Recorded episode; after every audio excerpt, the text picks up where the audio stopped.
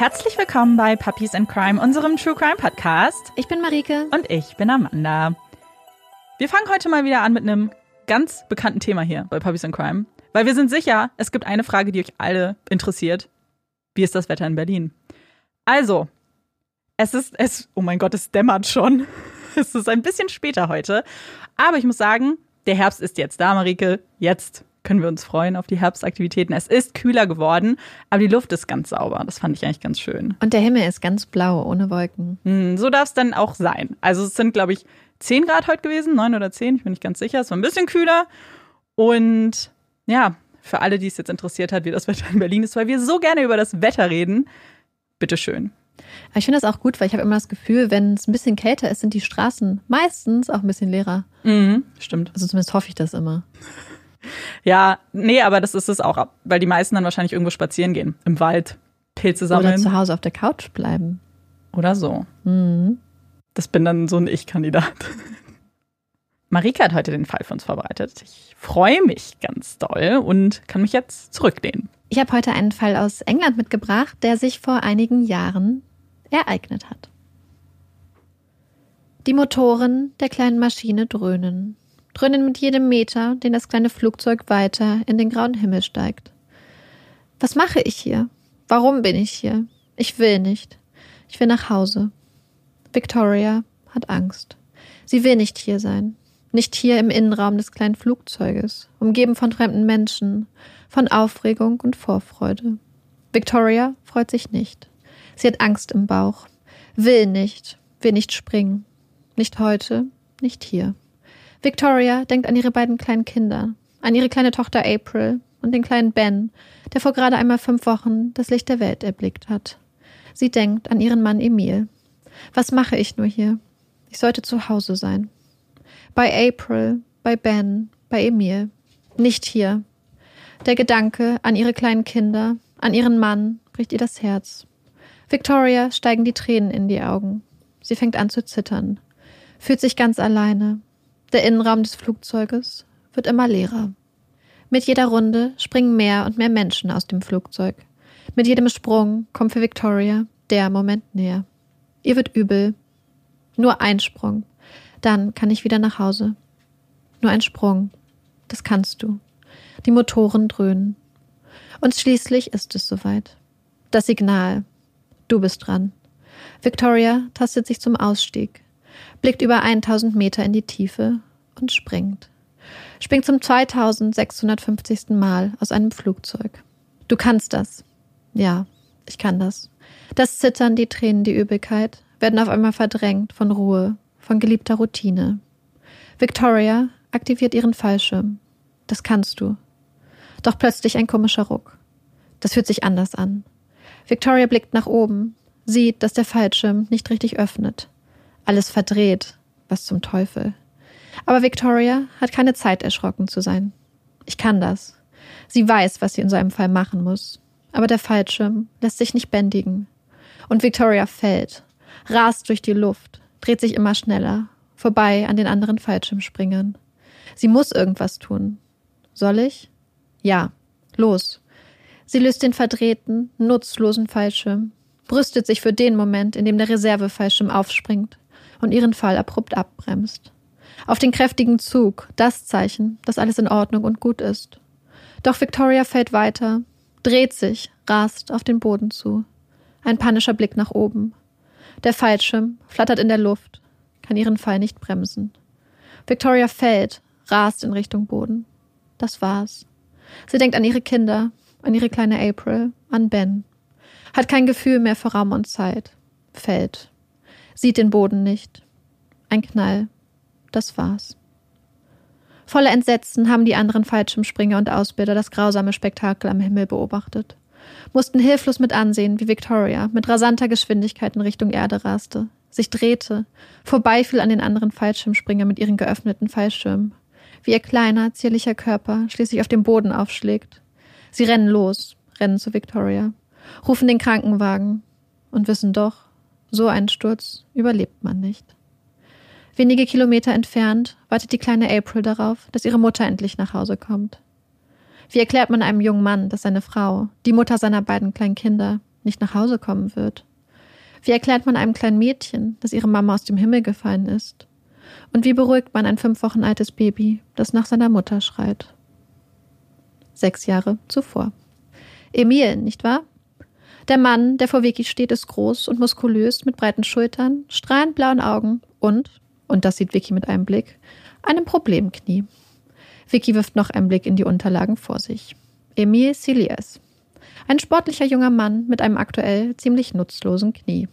Ein Skiunfall, dann eine Operation. Und jetzt liegt es an Vicky, dafür zu sorgen, dass das Knie wieder einsatzbereit wird. Kein Problem. Vicky ist Physiotherapeutin bei der englischen Armee. Es war der Wunsch nach mehr, nach Abenteuer, nach Sinn im Leben, der die junge Schottin vor vielen Jahren zur englischen Armee brachte. Vicky lebte damals in Glasgow, hatte gerade ihr Physiotherapiestudium erfolgreich abgeschlossen, eine feste Stelle zugesagt bekommen und lebte mit ihrem Freund zusammen. Was will man mehr? Hm. Aber Vicky langweilt sich, sehnt sich nach einer Herausforderung. Will ich das wirklich? Will ich den leichten, den sicheren, den harmlosen Weg gehen? Nein. Sie will mehr im Leben, will etwas aus sich machen, überlegt ins Ausland zu gehen oder vielleicht zur Armee. Sie bewirbt sich, kann ja nicht schaden. So wirklich glaubt sie nicht daran, dass sie eine Chance hat, dass man sie auswählen würde. Aber sie schafft es und erhält die Zusage. Packt sechs Monate später ihr Hab und Gut in ihren japanischen Kleinwagen und macht sich auf den Weg. Immer weiter nach Süden. Verlässt Schottland, fährt vorbei an den großen englischen Industriestädten, bis sie schließlich in der Nähe von London am Ziel ankommt, Keogh Barracks. Sie durchläuft die Ausbildung zur Offizierin, lernt, dass sie bei der Armee immer zuerst Offizierin ist und erst dann Physiotherapeutin.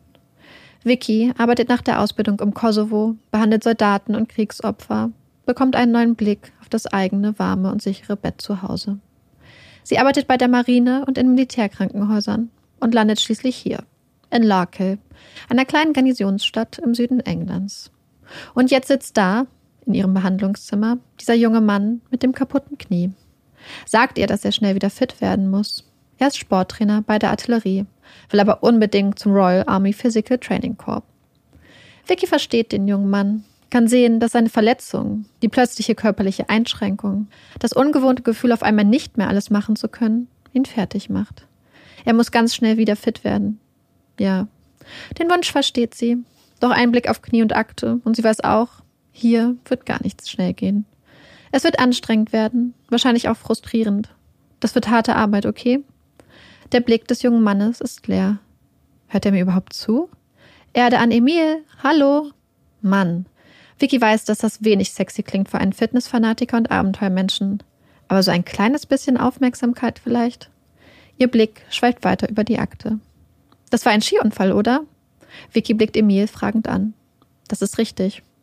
Ein abenteuerlicher Sport. Wie Fallschirmspringen kann ich mir vorstellen. Emils Blick ist nun weniger leer. Warum sie das denke, fragt er Vicky herausfordernd. Jetzt hat sie ihn. Der leere Blick ist weg. Vicky erzählt. Vom Springen, vom Gefühl des Fliegens, dem Gefühl der Freiheit. Ja, sie hat ihn. Er taut auf, sie reden. Vicky erzählt von ihrer großen Leidenschaft, vom Fallschirmzentrum ganz in der Nähe, wo sie jede freie Minute verbringt, um selbst zu springen und anderen als Trainerin die Leidenschaft für Springen weiterzugeben. Sie liebt und lebt für den Sprung, den freien Fall und die anschließende Fahrt nach unten. Sie liebt das Miteinander, das Adrenalin. Ihre Augen leuchten. Emil hört gebannt zu.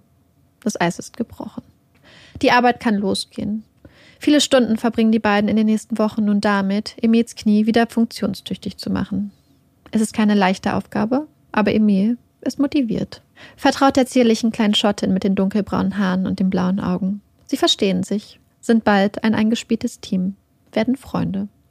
Emil beeindruckt Vicky. Er hat Ziele, an die er glaubt und für die er hart arbeitet. Ist fokussiert und ehrgeizig und hat, das merkt Vicky ganz schnell, auch eine ganz weiche Seite. Dann kommt der fürsorgliche, der liebevolle Emil zum Vorstein. Dann erzählt er von seinen beiden Kindern, die wichtigsten Menschen in seinem Leben, sein Lebensmittelpunkt, sein Anker. Aus der anfänglichen Freundschaft wird bald mehr. Mit jeder neuen Facette von Emils Persönlichkeit, die zum Vorschein kommt, wird die Anziehung ein bisschen stärker, die Gefühle ein bisschen tiefer. Es ist Emil, der schließlich den ersten Schritt macht, Vicky auf einen Drink einlädt. und das erste gemeinsame Date plant. Es geht in einen Hochseilgarten und gemeinsam klettern. Ein erstes gemeinsames Abenteuer mit ordentlich Herzklopfen. Ein perfektes erstes Date. Aber es ist nicht nur die Adrenalinsucht und der sportliche Ehrgeiz, der die beiden immer mehr zusammenschweißt. Sie können reden, stundenlang, zusammen entspannen, es ruhig angehen lassen. Ein bisschen Wein, gemütlich eingekuschelt auf dem Sofa. Sie reden über Gott und die Welt, über die Armee, ihre Familien und teilen nach und nach, Stück für Stück, ihre Leben miteinander. Aus kumpelhafter Freundschaft wird Vertrautheit, wird Leidenschaft, wird Liebe. Vicky kann ihr Glück kaum fassen. In Sachen Liebe hat sie bis jetzt eigentlich eher Pech gehabt. War einmal verlobt gewesen, jedoch mit einem Mann, den sie nicht heiraten wollte. Musste die Verlobung schließlich kurz vor der Hochzeit auflösen. Eine harte Erfahrung. Ein paar Jahre später folgte eine Ehe, die zwar gut losging, der aber schnell der Alltag als Armeeangehörige in den Weg kam. Ihr Mann betrug sie wieder und wieder. Irgendwann ging es nicht mehr. Manche Risse lassen sich nicht kitten. Es folgte die Scheidung, kein Einzelfall. In England liegt die Scheidungsrate von Armeeangehörigen deutlich über dem gesamtgesellschaftlichen Durchschnitt. Ein Job, der viele Opfer fordert. Aber jetzt ist Emil da. Wir jede Minute mit ihr verbringen. Ganz anders als ihr Ex-Mann. Emil gibt sich mit ganzem Herzen. Liebt große und kleine Liebesbekundungen, ist voller Leidenschaft, voller Liebe. Sie sind ein Traumteam. A match made in heaven. Die rosarote Brille, das Hoch der Verliebtheit, taucht alles in seinen seidigen Schimmer. Irgendwann ist es soweit. Vicky soll ihm jetzt Kinder, seinen wertvollsten Schatz, kennenlernen. Aber erst, erst muss Vicky sich beweisen. Kali, die Mutter der Kinder, will Vicky treffen. Will selbst sehen, was das für eine Frau ist, die ihm jetzt Herz so im Sturm erobert hat und mit wem ihre Kinder bald regelmäßig ihre Zeit verbringen werden. Kaffee trinken mit der Ex.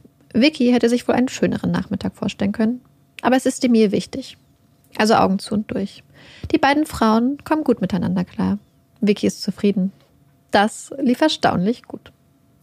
Sie verabschieden sich, doch Kali zögert, hat noch eine letzte Frage für Vicky. Sie wisse wohl von den anderen Kindern? Die anderen Kinder? Nein. Vicky weiß nicht von den anderen Kindern. Was für Kinder? Kali scheint ihre Frage zu bereuen, will nicht erklären, was sie meinte und von welchen Kindern sie gesprochen hat. Aber Vicky lässt nicht los. Okay, Kali ist kurz angebunden. Na, die beiden anderen Kinder von Emil. Die beiden anderen Kinder von Emil? Bitte was? Kali erklärt. Emil hatte, bevor er zum Arbeiten nach England kam, bereits zwei Kinder mit seiner damaligen Freundin in Südafrika gehabt. Sie wären mittlerweile jedoch auch in England. Emil hat vier Kinder. Er hatte immer so stolz von seinen Kindern geredet, davon, dass sie sein Ein und alles waren, und hatte die ganze Zeit noch zwei andere Kinder, die er nie erwähnt hat. Vicky ist sprachlos. Ich wusste nicht, wie ich sie erzählen sollte. Emil wirkt wie am Boden zerstört. Seine Augen sind rot. Er habe so sehr Angst gehabt, Vicky zu verlieren. Er habe keinen Kontakt mehr zu seiner Ex-Freundin. Sie verbiete ihn den Umgang mit den Kindern. Bitte, bitte, bitte versteh mich. Bitte verlass mich nicht. Vicky weiß nicht so recht, was sie denken soll. Gibt es da noch mehr Geheimnisse? Noch mehr Sachen, die Emil ihr verschweigt? Ihr Emil? Der Mann, der überall im Haus süße Liebesbotschaften versteckt, der alles tun würde, um sie zum Lachen zu bringen, der über ihre dilettantischen Versuche im Heimwecken schmunzelt und sie liebevoll damit aufzieht, der sie umsorgt und bekocht und immer für sie da ist, ihr Emil? Naja, nobody's perfect, auch wenn ihr Liebster verdammt dicht dran ist. Er liebt Vicky, das weiß sie. Und nicht nur sie, auch Emils Mutter bemerkt das. Weißt du, Emil hat noch nie so über jemanden geredet, wie er über dich redet. Er hat uns noch nie gesagt, dass er jemanden liebt. Aber dich liebt er wirklich. Worte von Emils Mutter, die Vickys Herz höher schlagen lassen. Es war Emil wichtig, Vicky seinen Eltern vorzustellen, sie mit in seine Heimat nach Südafrika zu nehmen, ihr alles zu zeigen. Seine Eltern freuen sich über den Besuch, nehmen Vicky mit offenem Herzen auf. Vicky ist nun Teil der Familie. Sie haben eine wunderschöne Zeit in Emils Heimat, machen die verschiedensten Ausflüge, alles, was das Abenteurerherz begehrt. Und dann, schließlich, kommt der Tag, auf den Emil so lange gewartet hat. Sie sind auf einer Pflegestation für Geparden, ein Tierschutzprojekt. Vicky ist begeistert von den eleganten Tieren. Eine Rangerin erklärt ihre Arbeit, berichtet, wie die schnellen, klugen Raubtiere von Farmern angeschossen werden und hier, der Pflegestation, wieder aufgepäppelt werden. Es war ein toller Besuch. Noch irgendwelche Fragen? Die Rangerin lächelt Emmy und Vicky an. Ja. Emmy hat noch eine Frage. Dreht sich zu Vicky. Willst du mich heiraten? Ja. Vicky strahlt. Kann ihr Glück kaum fassen. Sie hat eine zweite Chance bekommen. Eine zweite Chance auf Familie, auf Kinder, auf gemeinsam alt werden. Das ist Schicksal. Vicky freut sich auf die Zukunft. Sie entscheiden schnell, dass die Hochzeit in Südafrika stattfinden soll. Freuen sich darauf, in ein paar Monaten zurückzukehren. Sich an diesem wunderschönen Ort, umgeben von den Menschen, die sie lieben, das Ja-Wort zu geben und sich die ewige Liebe zu schwören. Für immer und ewig. Und dann, ein paar Monate später, passiert noch etwas. Etwas, das Vicky kaum für möglich gehalten hatte. Da erscheint ein kleiner, zweiter Streifen auf dem Schwangerschaftstest. Vicky ist schwanger. Sie werden eine kleine Familie. Emil und Vicky freuen sich, feiern, können ihr Glück kaum fassen. Alles fügt sich. Doch dann gehen die Blutungen los. Vicky und Emil fahren zum Arzt, beten, dass es ihrem Baby gut geht. Doch das kleine Herz hat aufgehört zu schlagen. Vickys Herz bricht. Der Doktor sagt, dass das ganz normal sei, dass so etwas häufig passiere. Aber doch nicht mir? Vicky ist am Boden zerstört. Ihr kleines Baby entscheidet sich dagegen, den Fötus im Krankenhaus entfernen zu lassen. Sie hat keine Eile. Will nur nach Hause, sich einkuscheln. Eigentlich wären sie heute Abend nach London gefahren. Ein Cricket-Match. Aber jetzt, nach dem Verlust ihres Babys, jetzt nach London fahren, sich unter Menschen mischen, jubeln, trinken, Ausgelassenheit? Nein, das geht nicht. Vicky sehnt sich danach, mit Emil allein zu sein, sich einzukuscheln, sich halten zu lassen. Doch Emil? Emil hat ganz andere Sorgen. Will seine Cricket-Freunde nicht im Stich lassen. Das Baby ist eh tot. Dann können sie auch nach London fahren. Bitte, bitte nicht. Vicky will nicht nach London, will nach Hause, auf ihr Sofa, in ihr Bett, nicht in ein fremdes Hotelbett. Aber sie traut sich nicht Nein zu sagen. Möchte unbedingt bei Emil sein. Sie fahren los. Vicky blutet immer noch stark. Ihr Körper wird von Krämpfen geschüttelt. Sieht er das nicht? Sie kommen in London an. Und dann der Schock. Der karge, ungemütliche Raum, in dem Vicky und Emil die Nacht verbringen sollen, hat kein Bett. Die Vorstellung, die Nacht auf einer Isomatte in einem fremden Schlafsack verbringen zu müssen, während ihr Körper von schmerzhaften Krämpfen geschüttelt wird und sie immer noch so stark blutet, ist zu viel für Vicky. Sie muss nach Hause. Ich kann nicht hier bleiben. Okay. Emil gibt ihr den Autoschlüssel. Er bleibt. Er will ja niemanden im Stich lassen. Vicky tritt die Rückfahrt alleine an, schafft es gerade so nach Hause. Naja, jeder hat seine eigene Art, mit so einem Verlust umzugehen, nicht wahr? Ganz normal. Emil ist ja sonst perfekt, fürsorglich und liebevoll. Nobody's perfect. Ein paar Monate später geben sich Emil und Vicky in Südafrika das Ja-Wort. Vicky in einem schlichten weißen Kleid, die dunklen Haare offen, Emil in einem hellen Anzug, ganz sommerlich, am Kragen eine weiße Rose. Die Trauung findet im Freien statt. Im Hintergrund glitzert das Meer. Freunde und Familie lachen, werfen weiße Rosenblätter auf das selig lächelnde, frisch vermählte Paar. Die perfekte Hochzeit. Ja, alles ist perfekt. Wirklich alles. Denn auch wenn man es noch nicht sehen kann, Vicky und Emil erwarten ein Kind. Ein kleines Mädchen. Ein paar Monate später erblickt sie das Licht der Welt. Es ist eine schwierige Geburt, aber Emil ist an Vickys Seite, hält schließlich überglücklich sein kleines Mädchen in den Armen. Mutter, Vater, Tochter. Ihre kleine, perfekte Familie. Es ist eine wunderschöne Zeit, Emil ist ein liebevoller Vater und Vicky kann ihr Glück kaum fassen. Was will man mehr? Naja, Emil hätte da schon eine Idee. Vickys Haus, in dem sie leben, ist alt, renovierungsbedürftig. Anfangs hatte Emil noch versucht, alles zu reparieren, stets amüsiert über Vickys Heimwerkerkünste gewitzelt. Aber jetzt, mit einem Baby, ein neues, babysicheres Haus wäre schon gut. Sie vereinbaren einen Termin bei der Bank, wollen einen Kredit zum Hauskauf beantragen sitzen schließlich dem Bankberater gegenüber. Sie werden keinen Kredit bekommen. Sie verstehen. Sie sind nicht kreditwürdig. Aber was? Vicky kann es kaum fassen. Das kann nicht sein. Und weiß doch sofort, dass es stimmt. Und weiß auch, warum das so ist. Von Anfang an hatte Emil immer wieder kleine Probleme gehabt, finanzielle Probleme, hatte Schulden, Ballast aus seiner ersten Ehe von seiner Ex-Frau Carly, Sie hätte sich geweigert zu arbeiten, hätte sich von ihm aushalten lassen. Alles hätte an ihm gehangen. Emil schämt sich für die Altlasten aus seiner alten Ehe. Für Vicky kein Problem. Sie überweist ihm immer mal wieder Geld. Geld, um seine Schulden zu bezahlen, um aus dem Minus herauszukommen. Nur ein paar Mal, bis es wieder gut geht, bis Immi wieder auf eigenen Füßen steht. Sie richten ein gemeinsames Konto ein, das Familienkonto, für alles, was so anfällt. Doch Immi versäumt es immer wieder, seinen Anteil einzuzahlen, hebt stattdessen größere Summen ab. Wofür? Das weiß Vicky nicht. Sie sieht nur das Minus auf dem gemeinsamen Konto, steht öfters mal im Dunkeln, wenn der Strom abgedreht wird, weil wieder eine Rechnung nicht bezahlt werden konnte, bekommt Mahnung für Sachen, die sie ganz sicher nicht gekauft hat. Sie ist hin und her gerissen. Jede Ehe hat ihre Probleme, oder? Nobody's perfect. Wenn Vicky die fehlenden Geldbeträge, die mysteriösen Bestellungen anspricht und nachfragt, sind immer die anderen schuld. Emils Ex-Frau oder die Armee, die ihm seinen Sold nicht überweist. Aber warum fragst du überhaupt? Vertraust du mir nicht? Warum kontrollierst du mich? Vicky merkt schnell, dass der liebevolle Emil verschwinden kann und dass es dann ganz ungemütlich wird. Einmal erhält Vicky eine Mahnung. Ein Online-Versandhandel. Komisch. Eigentlich hatte Vicky dort seit Jahren nichts bestellt. Sie fragt Emil, ob er sich bei ihr eingeloggt hätte. Emil rastet aus. Offensichtlich war ich das nicht. Offensichtlich hat sich jemand in deinen Account gehackt und die Sachen bestellt. Hauptsache mich verdächtigen. Vicky weiß nicht, was sie glauben soll. Aber sie lernt. Fragen, lieber runterschlucken, lieber nichts hinterfragen. Irgendwann bezahlt Vicky fast alle Rechnungen, die die kleine Familie zu tragen hat. Naja, keine Ehe ist perfekt. Und jetzt sitzen sie da vor dem Bankberater. Nicht kreditwürdig. Das Wort schritt in Vickys Ohren. Passt so gar nicht zu ihr. Die Träume für ein neues Zuhause scheinen gescheitert. Nicht kreditwürdig. Doch schließlich leiht Vickys Bruder ihnen Geld und die kleine Familie kann ihr in ihr neues, perfektes Zuhause ziehen.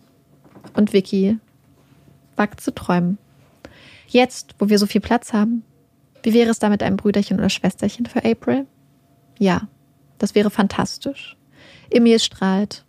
Und ein paar Monate später ist Vicky tatsächlich wieder schwanger. Was für ein Glück. Doch dann, dann bekommt Vicky einen Anruf von einer Freundin, deren Tochter hin und wieder als Babysitterin auf April aufgepasst hatte. Na toll. Bestimmt hat Emmy wieder vergessen, ihr das Babysittergeld zu geben, denkt Vicky. Ja, das wäre schön gewesen. Das wäre einfach gewesen. Ein Versehen, kein Ding. Aber es geht ihrer Freundin nicht um ein paar vergessene Pfund. Die Worte, die ihrer Freundin da in die Leitung spricht, sind ihr sichtlich unangenehm. Was? Vicky kann ihren Ohren kaum trauen. Das, was ihre Freundin da sagt, ergibt keinen Sinn. Wie bitte? Ihr Emil soll ihrer 16-jährigen Tochter, einem Kind, anzügige Nachrichten geschrieben haben?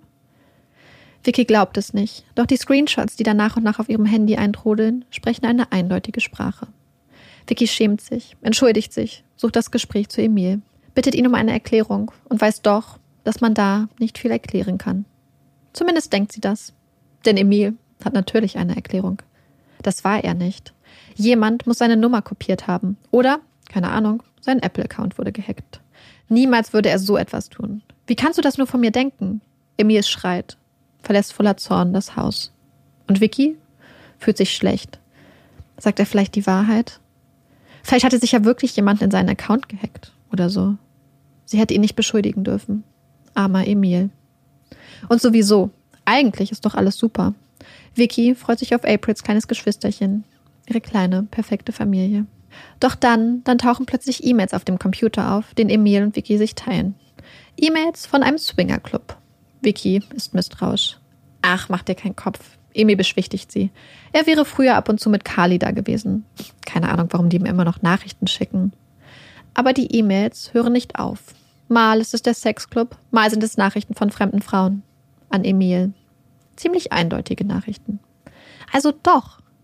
Vicky will wissen, was da los ist. Das habe ich dir doch erklärt. Offensichtlich wurde mein Account gehackt. Emil rastet aus. Wieso verdammt nochmal vertraut sie ihm nicht? Nur weil dein erster Mann dich betrogen hat, musst du den Teufel an die Wand meinen. Nur weil deine Ehe gescheitert ist, nur weil dein Mann so war. Hör auf, mich in deine Probleme reinzuziehen. Vicky wird unsicher. War das wirklich alles nur in ihrem Kopf? Einmal findet Vicky eine Rechnung von Emil. Dinner für zwei bei Nandos.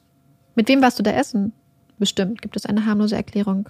Doch Emil streitet alles ab. Ich war nie bei Nandos. Das ist nicht meine Rechnung. Aber Vicky ist doch nicht dumm. Die Kreditkartennummer auf dem Beleg ist die von Emil. Wer sonst hat deine Karte? Emil guckt sie ungläubig an. Dein Ernst? Du bist verrückt. Du bist das Problem. Du bist paranoid. Vickys Babybauch wächst und wächst. Doch zu den Terminen beim Frauenarzt geht sie mittlerweile alleine. Kein Emil an ihrer Seite, der ihr die Hand hält. Und immer wieder verschwindet Geld vom gemeinsamen Konto. Alle Kosten der Familie trägt Vicky alleine. Von Emil kommt gar nichts. Dabei verdient er gut, so viel mehr als sie. Was macht er bloß mit all dem Geld? Irgendwann verschwindet auch Geld von Vickys Konto. Hast du zufällig Geld von meinem Konto abgehoben? Emil kann schon wieder nicht glauben, was er da hört. Ich? Das ist nicht dein Ernst. Ihre Karte sei ganz sicher kopiert worden. Ja, ganz sicher. Vicky lässt ihre Karte sperren. Doch während sie auf die Karte wartet, verschwinden immer wieder Beträge von ihrem Konto. Und wo bleibt die Karte überhaupt? Sie wurde sicher abgefangen. Oder irgendein Problem bei der Post. Irgendwas. Wie immer hat Emil eine Antwort. Und er hat recht. Die Karte wurde abgefangen. Vicky findet sie zwischen seinen Sachen. Emil selbst hatte sie abgefangen. Irgendwann entdeckt Vicky, dass ihr Mann die Dating-App Tinder auf dem Handy hat und scheinbar fleißig nutzt. Emil reagiert wie so oft aggressiv. Du hast kein Vertrauen. Du bist das Problem. Du und deine Komplexe. Ja. Vicky und ihre Komplexe. Ihre gescheiterte erste Ehe. Ihr untreuer Ex. Das ist alles nur in ihrem Kopf. Ein paar Monate später, in der Adventszeit, verkündet Emil Vicky, dass er mit Freunden nach Österreich in den Skiurlaub fahren würde. Vicky bleibt zu Hause, verbringt die dunklen Dezemberabende erschöpft, hochschwanger und alleine auf dem Sofa. Ein Vollzeitjob, dazu ein Kind. Vicky sagt mehr und mehr unter der Doppelbelastung zusammen. Bezahlt immer noch alle Rechnungen alleine, während Emil sich ein paar Wochen Winterurlaub gönnt. Vicky vermisst ihn. Das heißt, sie vermisst den Emil von früher, mit dem sie in Wales im Klettergarten war, der bis über beide Ohren strahlte, als sie sich vor dem glitzernden Meer das Ja-Wort gaben, der alles für sie stehen und liegen ließ, der sie so abgöttisch liebte, ihre kleine perfekte Familie, ihr spätes Glück. Das alles scheint so weit weg. Aus dem liebenden Ehemann ist ein Mensch geworden, der sie kaum noch anguckt, der sie anlügt, ohne mit der Wimper zu zucken, der ihr Geld nimmt und es mit beiden Händen zum Fenster rauswirft. Die Nachrichten von Sexclubs bekommt und Tinder-Matches hat, der nicht mit ihr reden will, der sie nicht angucken will, der genervt von ihr ist. Sie fühlt sich alleine und isoliert, hat niemanden zum Reden.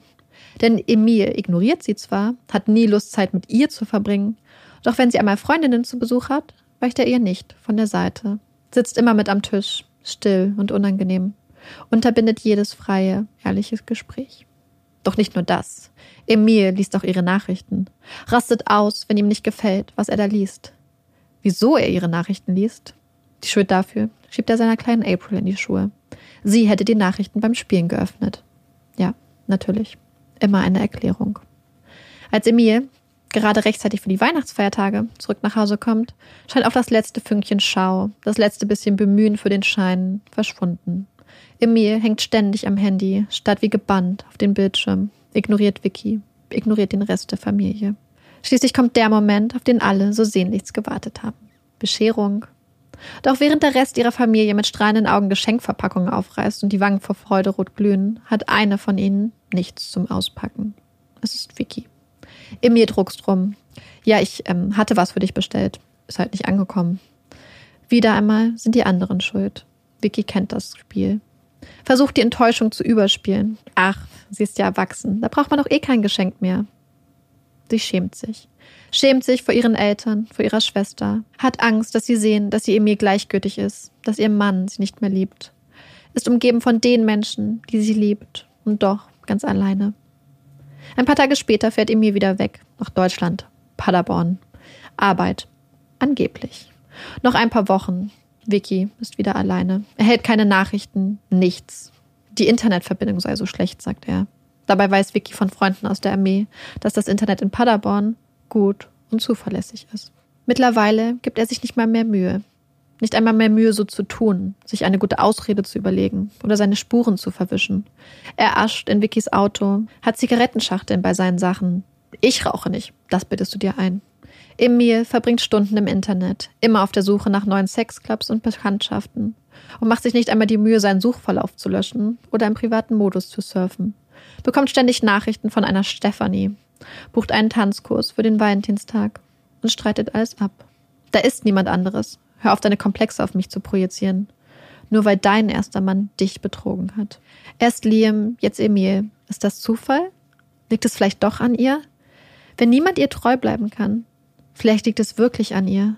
Ist sie nichts wert? Ist sie nicht liebens? Ist sie nicht begehrenswert? Bin ich das Problem? Vicky fühlt sich wertlos, alleine und unsicher. Ich weiß nicht, wie ich zu unserer Ehe stehe. Vicky stockt der Atem. Panisch überfliegt sie die Worte auf ihrem Bildschirm. Es ist eine E-Mail von Emil. Eine E-Mail von Emil. Von Emil, der gerade am anderen Ende der Couch sitzt. Es würde ihm schwerfallen, darüber zu sprechen. Es sei ein so emotionales Thema für ihn, schreibt er, tippt auf dem Bildschirm. Vicky ist fassungslos. Sieht zu, wie ihr Ehemann weiter tippt. Doch Emil würdigt sie keines Blickes. Stattdessen ploppt eine neue Nachricht auf. Ich weiß nicht, ob ich noch mit dir verheiratet sein möchte. Ich brauche eine Auszeit zum Nachdenken. Ich werde aber trotzdem für dich und das Baby da sein. Er will mich verlassen. Er will weg. Weg von uns. Vicky sieht sich alleine, alleine mit April und einem Neugeborenen, mit einem Job, mit hohen Raten für das Haus und sieht Emil mit einer anderen Frau im Arm. Die Frau, von der Emil bestreitet, dass es sie gibt. Stephanie. Aber daran kann Vicky jetzt nicht denken. Sie ist hochschwanger. Bald kommt ihr Baby. Und Emil hat versprochen, ihr beizustehen. Als die Wehen schließlich einsetzen, ist Emil an ihrer Seite. Reagiert kaum auf die Geburt ihres Sohnes. Ist vollkommen emotionslos. Ihr kleiner, perfekter Sohn. Baby X steht auf den Papieren. Baby X, das ist ein Platzhalter. Emil hatte keine Lust, einen Namen auszusuchen. Und so heißt der kleine Baby X, bis Vicky ihm irgendwann seinen Namen gibt. Ben. Anders als seine große Schwester April, die nur ein paar Jahre zuvor aus einem glücklichen, verliebten Paar eine glückliche kleine Familie machte, wird der kleine Ben in ein Krisengebiet geboren. Der kleine Ben hat einen Vater, der viel schreit und aggressiv wird, der bei jeder kleinen Nachfrage, jedem vermeintlichen Zweifel in den Augen seiner Frau anfängt, mit Vorwürfen um sich zu werfen. So macht er das. Vicky kennt das Spiel mittlerweile nur zu gut. Lügen, abstreiten, ablenken, Gegenvorwürfe und immer auf Angriff. Vicky hält es kaum aus hatte sich so auf die Geburt von Ben gefreut, hatte gehofft, dass es dann vielleicht besser wird, dass sie vielleicht doch noch eine Chance haben, zusammenzuwachsen. Denn trotz allem, trotz all der Anzeichen dafür, dass Emil längst eine neue Freundin hat, dass er lügt und sie bestiehlt, trotz seiner aggressiven Ausbrüche, Vicky liebt ihn. Liebt Emil immer noch, hat noch ein bisschen Hoffnung, Hoffnung, dass es vielleicht doch noch klappt. Noch eine Chance? Eine kleine? Oder hat sie all ihre Chancen schon verbraucht? Nachts und in den frühen Morgenstunden flieht Vicky, steigt aus dem Bett, zieht eine Jacke über, schmeißt die Haustür hinter sich ins Schloss, läuft ratlos durch die Straßen, weiß nicht wohin, weiß nicht, wie das weitergehen soll, weiß eigentlich, dass es nicht weitergehen wird. Doch dann, ganz langsam, taut das Eis. Emil, der trotz allem immer ein liebevoller Vater für April war, fängt langsam an, sich mehr und mehr um Ben zu sorgen, hilft plötzlich im Haushalt mit. Vicky kann kaum glauben, was hier passiert. Die Wutausbrüche, die Lügen, die Angriffe, sie sind immer noch da. Aber in den ruhigen Phasen, wo vorher nur eiskalte Stille geherrscht hatte, kommt langsam ein Gefühl von Familie hervor. Ben, das kleine Baby X, bricht das Eis. So scheint es Vicky. Sie genießt die Momente, weiß, dass sie auch ganz schnell wieder vorbei sein können. Aber immerhin, sie sind da. Erinnern sie an den Mann, den sie längst verloren glaubte. Vicky, fast wieder Hoffnung. Und dann kommt der Moment, der ihr Herz höher schlagen lässt. Es ist ein Anruf von Emil. Weißt du, was ich mir überlegt habe? Es wäre richtig gut, wenn wir mal wieder zusammen springen gehen würden. Zusammen Fallschirm springen. Vickys große Leidenschaft, ihre Liebe, das Springen, das Fallen, das Fliegen, die Freiheit. Die Freiheit. So hatte sie sechs Jahre zuvor einem niedergeschlagenen Emil das Fallschirmspringen beschrieben, hatte das Eis gebrochen und schließlich die Leidenschaft in ihm geweckt, die Leidenschaft für Vicky und fürs Fallschirmspringen. Wieder zusammen springen. Emil will etwas unternehmen, nur sie zwei. Wie früher. Vickys Herz schlägt. Das wäre klasse. Das würde ich sehr gerne. Vicky ist aufgeregt. Perfekt.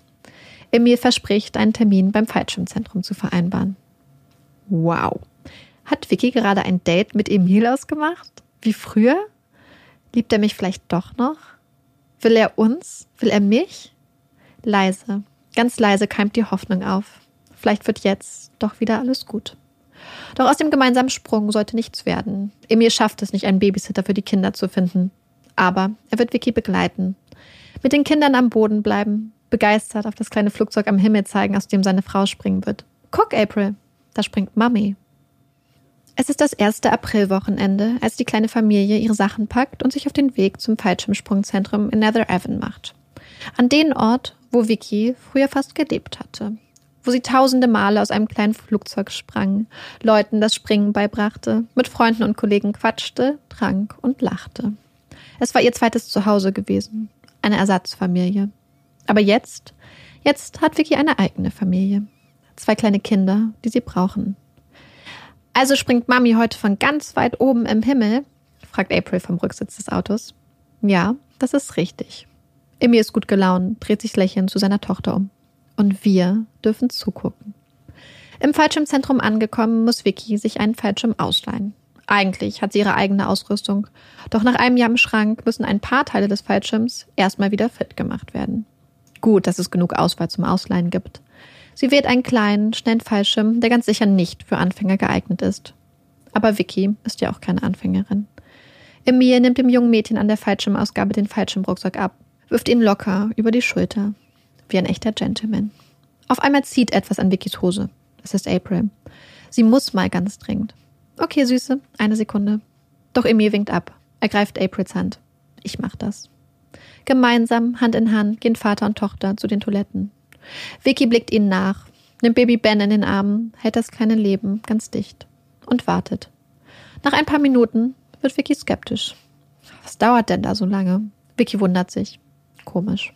Mit Ben im Arm geht sie zu den Toiletten, drückt langsam die erste Tür auf, hört Aprils hohe Stimme. Das kleine Mädchen plappert glücklich vor sich hin, freut sich offensichtlich, Zeit mit ihrem Papa verbringen zu können. Leise schließt Vicky die Tür wieder. Alles in Ordnung ihre Familie, ihre kleine Familie. Doch während die kleine Familie im Fallschirmzentrum wartet, nimmt draußen der Wind zu. Das Wetter wird schlechter, ungemütlich, zu gefährlich zum Springen. Vicky stöhnt innerlich auf. Der ganze Aufwand für nichts. Naja, dann lass uns nach Hause fahren. Ich kann ja wiederkommen. Das Wetter wird sich sicher wieder beruhigen. Lass doch den Fallschirm in deinem Spind bis dahin, schlägt Emilie vor. Hm. Also eigentlich ist das verboten. Aber naja, das wird schon in Ordnung gehen. Wenn Vicky eben morgen vorbeikommt, wird schon niemand böse werden. Also alles zurück auf Anfang. Die kleine Familie fährt zurück nach Hause. Und obwohl der heutige Tag, rein objektiv betrachtet, zumindest aus Vickys Sicht, eher als Zeitverschwendung zu verbuchen ist, bleibt die Stimmung trotzdem gut. Das kleine Haus, das so oft von Geschrei und schlagenden Türen erschüttert wird, ist an diesem Abend ganz ruhig und warm, gemütlich. Und Vicky lächelt freut sich über Emil, der ihr neben ihr auf dem Sofa sitzt, ihr liebevoll die Hand aufs Bein legt, der sie fragt, was sie heute Abend gucken sollen. Alles fügt sich. Doch schon bald wird das Haus der Familie wieder von Schreien erschüttert. Schreie, die nicht aufhören wollen. Es ist der kleine Ben. Er schreit und schreit die ganze Nacht, wird ganz rot, kann oder will nicht aufhören. Vicky gibt alles, versucht ihr kleines Baby zu beruhigen, schläft kaum, wacht am nächsten Morgen fertig und erschöpft auf. Bei dem Gedanken, jetzt ins Auto zu steigen, zum Fallschirmzentrum zu fahren und zu springen, überkommt Vicky Panik. Sie will nach Hause, im Warmen, bei ihren Kindern, bei Emil bleiben. Alle zusammen. Später sind sie noch auf einen Geburtstag eingeladen. Das wird zeitlich auch viel zu knapp. Sie möchte sich doch schick machen. Alles in Vicky sträubt sich. Sie greift nach jedem Grashalm, will auf keinen Fall zum Fallschirmzentrum. Was, wenn Bens Geschrei ein schlechtes Omen war? Aber Emil ermuntert sie. Komm, Einsprung. Je früher du hinfährst, desto schneller bist du wieder zu Hause. Emil weiß, dass Vicky das Springen liebt. Eigentlich. Vielleicht muss sie da einfach einmal durch. Sobald sie dabei ist, wird alles gut. Sie wird glücklich und zufrieden nach Hause kommen und dann können sie abends gemeinsam auf den Geburtstag. Ja, das hört sich nach einem Plan an. Vicky macht sich auf den Weg, widerwillig und erschöpft, während Emil mit den Kindern zu Hause bleibt. Sie sehnt sich schon beim Losfahren nach dem Heimweg fährt die Landstraßen entlang. Der graue Himmel drückt auf die Landschaft und auf das Gemüt und droht auch diesem Sprung einen Strich durch die Rechnung zu machen. Wieder ist es viel zu windig, zu gefährlich zum Springen. Vicky ist müde, erschöpft und das Wetter spielt auch nicht mit. Kann ich nicht einfach heimfahren? Aber Emil ermuntert sie. Warte noch ein bisschen. Das Wetter soll wieder besser werden. Und schließlich kommt die Nachricht. Das Wetter ist endlich gut genug, um ein Flugzeug hochzuschicken. Einmal Hop and Pop heißt die Devise. Als Hop and Pop bezeichnet man Sprünge in niedriger Höhe, bei denen der Fallschirm direkt nach dem Sprung aktiviert wird. Es also keinen freien Fall gibt. Ein kurzer Hop and Pop. Das ist easy. Vicky ist schon tausende Male gesprungen. Easy peasy Hop and Pop. Doch mit jedem Meter, den das Flugzeug höher in den grauen, unruhigen Himmel steigt, wächst auch Vickys Angst. Sie hat Panik, denkt an ihre Kinder, an Ben und April, denkt in Emil, wäre so gerne zu Hause. Nicht hier, nicht im dröhnenden Inneren eines Flugzeuges, umgeben von Menschen, die sie nicht kennt. Vicky fühlt sich komplett alleine. Mit jeder Runde, die das kleine Flugzeug über dem Fallschirmplatz dreht, steigt Vickys Angst. Sie fängt an zu zittern, Tränen steigen ihr in die Augen. Sie will nicht. Nicht heute, nicht hier. Bald ist sie dran. Bitte, bitte nicht. Dann kommt es, das Signal. Kein Zurück. Easy peasy hop and pop. Die anderen Springer, die anderen Trainer vom Fallschirmzentrum sehen voller Entsetzen, wie der zierliche Körper aus dem Himmel fällt. Wie erst der erste und dann der zweite Fallschirm vollkommen nutzlos im Wind flattern. Wie Vicky völlig unkontrolliert fällt, sich immer schneller dreht. Sie hören Schreie, sehen den kleinen Körper fallen. Nein, nein, nein. Sehen, wie Vickys Körper auf dem Boden aufschlägt. Oh Gott, sie ist tot. Sie muss tot sein. Eine der ersten, die losgerannt sind, die nun neben Vickys Körper knien, ist eine von Vickys alten Freunden aus dem Fallschirmzentrum. Eine Ärztin. Sie sieht den zerbrochenen Körper, der vor ihr liegt. Und sie sieht auch, dass da noch Leben ist. Dass Vicky den Sturz wie durch ein Wunder überlebt hat. Vicky öffnet die Augen, sieht ihre Freundin über sich gebeugt und verliert wieder das Bewusstsein. Schwebt an der Grenze zwischen Licht und Dunkelheit, kommt immer wieder kurz ans Licht und fällt dann zurück. Aber sie lebt, wird schließlich mit einem Rettungshubschrauber in eine Klinik geflogen, kommt zwischendurch wieder zu sich und fragt sich, was das ganze Trara soll. Sie hat keine Schmerzen, ihr geht es gut, vollkommen gut. Vicky ahnt nicht, dass sie vollgepumpt ist mit starken Schmerzmitteln und dass überhaupt nichts gut ist. Dass sie gebrochene Rippen hat, dass ihre Wirbelsäule angebrochen ist, dass ihre Hüfte zerschmettert wurde und dass Teile ihrer Lunge kollabiert sind. Dass Vicky den Fall, den Sturz, aus gut 1000 Metern Höhe überlebt hat, könnte man als ein Wunder bezeichnen. Oder als zufällige Aneinanderreihung einiger glücklicher Zufälle. Denn eigentlich müsste Vicky tot sein.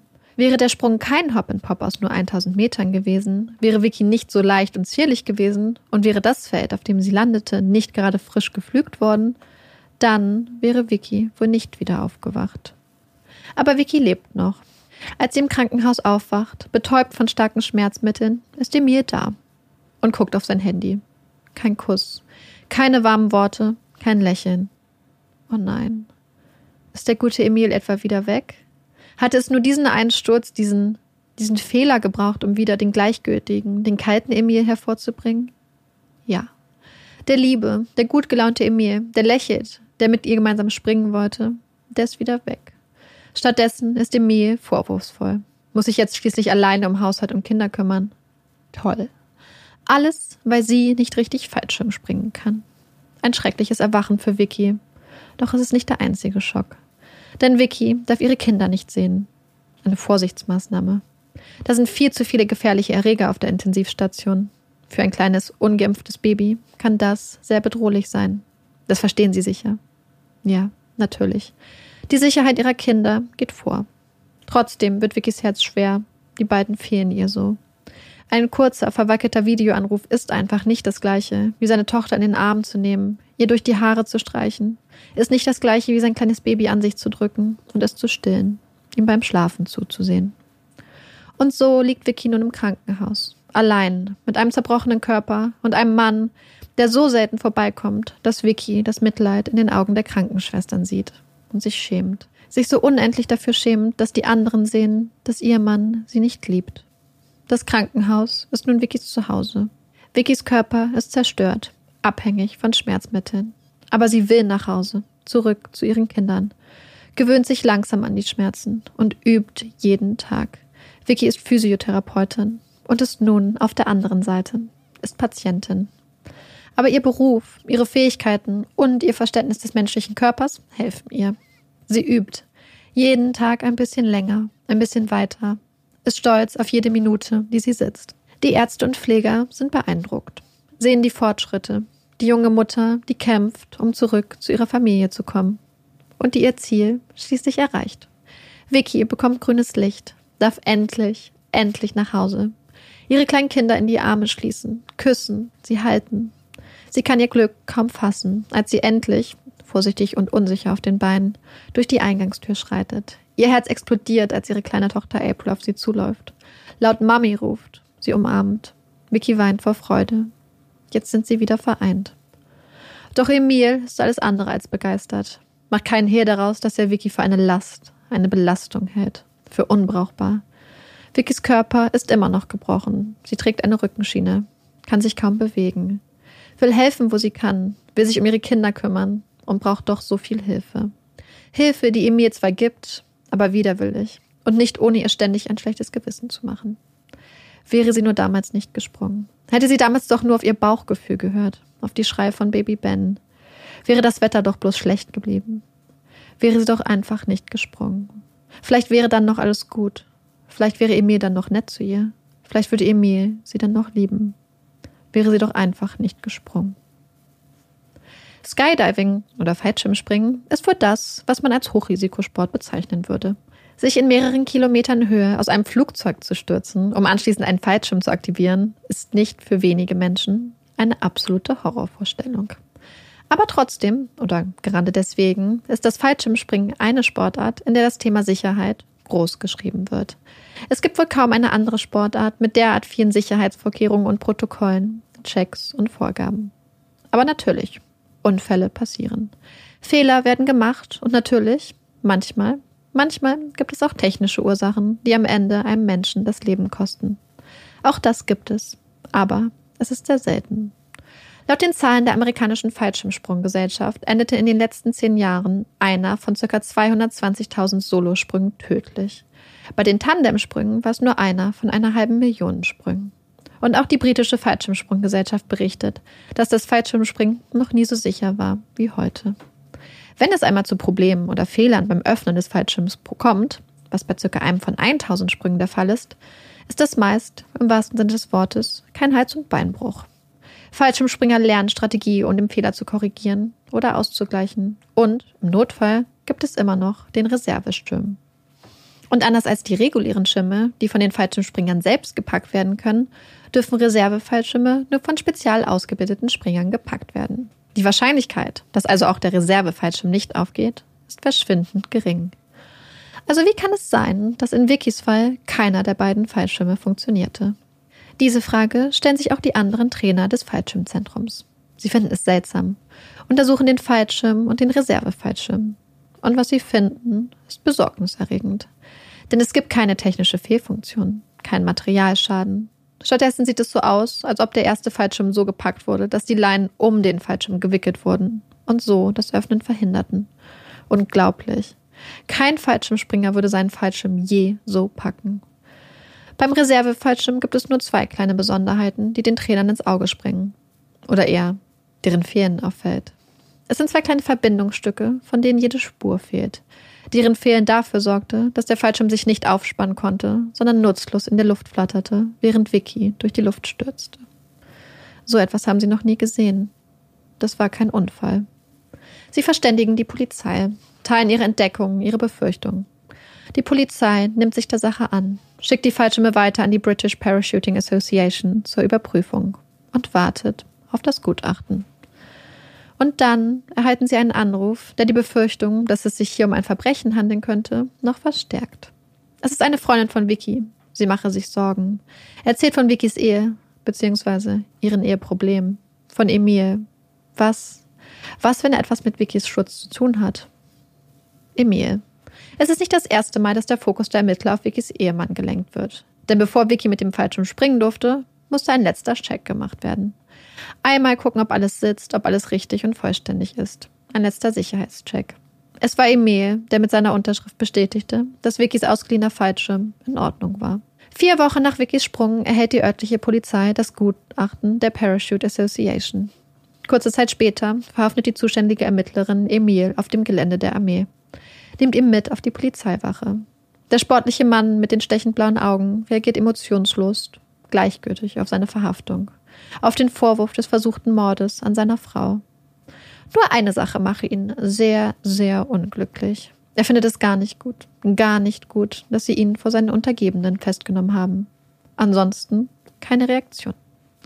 Aber auch wenn Emil äußerst gleichgültig auf die Verhaftung reagiert, so präsentiert er sich bei der Vernehmung, zur Überraschung der Ermittlerin, doch wie ein offenes Buch. Sie und ihr Kollege können es kaum glauben. Er redet. Sechs Stunden lang. Erzählt von Victoria, davon, wie unglücklich er in der Ehe ist. Redet vom niedrigen Sextrieb seiner Frau. Davon, dass sie kaum mehr als zweimal die Woche Sex haben. Viel zu wenig. Sein Sextrieb, seine Lust sei so viel höher. Emil redet und redet und lässt nichts aus. Nicht einmal, dass er eine Affäre hat, verschweigt er. Er erzählt ausführlich von seiner Freundin Stephanie, einer jungen, hübschen Österreicherin, die er Monate zuvor über Tinder kennengelernt hatte. Stephanie. Das war der Name, der so oft auf Emils Telefon aufploppte. Der Name, der Vicky Monate zuvor so oft Bauchschmerzen bereitet hatte. Emil hält nichts zurück. Und während Emil auf der Polizeiwache über Vicky redet, über ihren niedrigen Sextrieb und seine Unfähigkeit, sich eine gemeinsame Zukunft vorzustellen, sitzt Vicky ein paar Kilometer entfernt zu Hause. Vicky trägt immer noch ihre Rückenschiene, ist immer noch stark eingeschränkt und auf Emils Hilfe angewiesen. Eingekuschelt sitzen Mutter und Tochter gemeinsam auf dem Sofa, gucken ein bisschen Fernsehen. Ein kleines Glück. Auch wenn Vicky langsam ungeduldig wird. Wo bleibt Emil? Er war morgens mit einem Tschüss aus der Tür gestimmt. Seitdem hatte Vicky nichts mehr von ihm gehört. Sie macht sich Sorgen, ahnt nicht, dass ihr Mann auf der Polizeiwache sitzt und über ihr, aus seiner Sicht, äußerst unerfülltes Sexleben redet. Während bunte Cartoon-Charaktere über den Bildschirm hüschen und Vicky sich fragt, wie ihr Mann denn steckt, klopft es plötzlich an der Tür. Hm. Vicky steht vorsichtig auf, geht langsam zur Tür. Sieht zwei Polizisten vor ihrer Tür stehen. Ahnt, dass etwas Schlimmes passiert sein muss. Warum sonst steht die Polizei abends vor der Tür? Oh nein, bitte nicht. Bitte mach, dass es Emil gut geht. Die Polizisten stellen sich höflich vor. Und dann fallen die Worte, die Vicky den Boden unter den Füßen wegreißen. Sie haben Emil verhaftet. Als Vicky den Grund erfährt, fallen ihr fast die Augen aus dem Kopf. Soll das ein Scherz sein? Ihr Ernst? Emil soll versucht haben, sie umzubringen. Also wirklich. Was sollen diese lächerlichen Vorwürfe? Sie will mit hier reden, doch das geht nicht, sagen die Polizisten und bitten sie, mit auf die Wache zu kommen, eine Zeugenaussage zu machen. Oh, mein Gott, okay. Aber was ist mit den Kindern? Wenn Emil nicht zurückkommt, wer kümmert sich dann um die Kinder? Wer kümmert sich dann um mich? Wie genau soll das funktionieren? Sie ruft ihren Vater und ihre Stiefmutter an. Kommt ihr bitte vorbei? Dann fährt sie mit auf die Wache.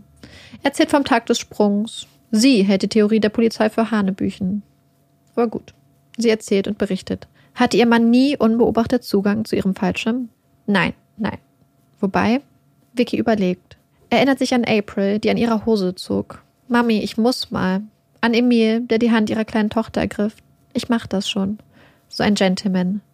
Sie erinnert sich, dass sie sich wunderte, wie lange die beiden auf der Toilette brauchten. Merkt, dass das, was sie da gerade erzählt, für Emil nicht gut aussieht Gott, was sie da alles reininterpretieren werden. Vicky ist wütend, sauer auf die Polizei. Was für eine Aktion. Sie will mit Emil reden. Aber das geht nicht. Warum nicht? Die Polizei steckt in einer schwierigen Situation. Denn Emil ist zu diesem Zeitpunkt bereits auf Kaution frei. Wenn die Theorie der Polizei stimmt, dann hat er versucht, Vicky zu töten. Und was, wenn er das nochmal versucht? Die Polizei kann kein Risiko eingehen. Und so wird verfügt, dass Emil nicht nach Hause zurückkehren darf, nicht mit seiner Frau sprechen darf. Vicky glaubt die Vorwürfe, die ihrem Mann gemacht werden, nicht. Findet es umso lächerlicher, dass sie nicht mit ihm reden darf und dass er nicht nach Hause zurückkehren darf. Dass sie nun alleine ist, ohne Hilfe. Die Bösen, das sind für Vicky die Polizisten, nicht Emil. Und das ist ein Problem für die Ermittler. Sie sehen, dass Vicky Sachen verschweigt, vielleicht nicht die ganze Wahrheit sagt, und ihren Mann in Schutz nimmt. Sie überlegen, müssen den Schleier durchdringen, den Emil über Vickys Augen gelegt hat und den Vicky nun mit aller Kraft festhält. Sie wissen, was sie tun müssen. Manche Sachen sind nicht schön, aber notwendig. Wenige Tage nach dem ersten Gespräch mit Vicky sind die Ermittler zurück. Im Gepäck schweres Geschütz. Sie erzählen von Emils Zimmer in der Kaserne, von all den Fotos, die sie in seinen Sachen gefunden haben. Fotos von einer jungen, sehr hübschen Frau, Stephanie. Emils Freundin, Stefanie. Den Namen kennt Vicky. Fotos von ihr, Fotos von den Kindern, habe es keine gegeben. Und da sei noch etwas. Emil habe Stefanie erzählt, dass Ben, ihr Baby Ben, nicht sein Sohn sei. dass Ben vielmehr das Ergebnis einer außerehelichen Affäre Vickys sei. Vicky kann kaum glauben, was sie da hört. Wie kann Emil so etwas sagen? Wie kann er seinen eigenen Sohn verleugnen? Sie schreit, weint, lässt für einen Moment alle Masken fallen. Der Schleier liegt am Boden. Sie reißt ihren Ehering vom Finger, schmeißt ihn von sich. Die Ermittler beobachten Vicky, sehen all den Schmerz und die Wut. Möchten Sie uns nicht vielleicht doch noch etwas erzählen? Ja. Vicky hat noch einiges zu sagen. Fährt mit auf die Wache, erzählt und erzählt. Der Staudamm, all die Erfahrungen, der Schmerz der letzten Jahre spült aus ihr heraus. Vicky zeichnet das Bild eines manipulierenden, aggressiven Mannes, der lügt, betrügt und stiehlt. Sie erzählt noch einmal von dem Moment, in dem April und Emil auf der Toilette waren. Berichtet nun, dass es mindestens fünf bis zehn Minuten waren. Dass sie sogar nachguckte, was so lange dauerte. Hat nun keine Skrupel mehr, dass das ein schlechtes Licht auf Emil werfen könnte. Nein, ganz im Gegenteil. Emil soll bluten. Und dann, dann ist das Gespräch fast vorbei. Und da fällt Vicky noch etwas ein. Etwas, was sie damals als etwas unangenehm, als dummen Zufall wahrgenommen hatte. Etwas, was sie jetzt auf einmal ganz anders sieht. Vicky erzählt der Polizei vom Gasleck. Es war sechs Tage vor ihrem Unfall gewesen. Vicky und die Kinder waren gerade wach geworden. Sie waren alleine zu Hause.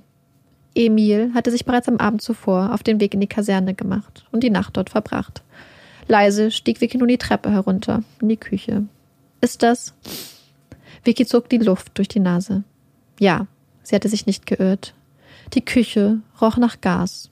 Ein Leck. Vicky überprüfte die Röhre, bemerkte Blutflecken an einem Ventil. Hast du am Gasventil am Schrank herumgeschraubt? Das Blut am Hebel. Vicky schrieb Emil. Vielleicht hatte er ja da herumgewerkelt. Der Gasgeruch war nun deutlich zu vernehmen.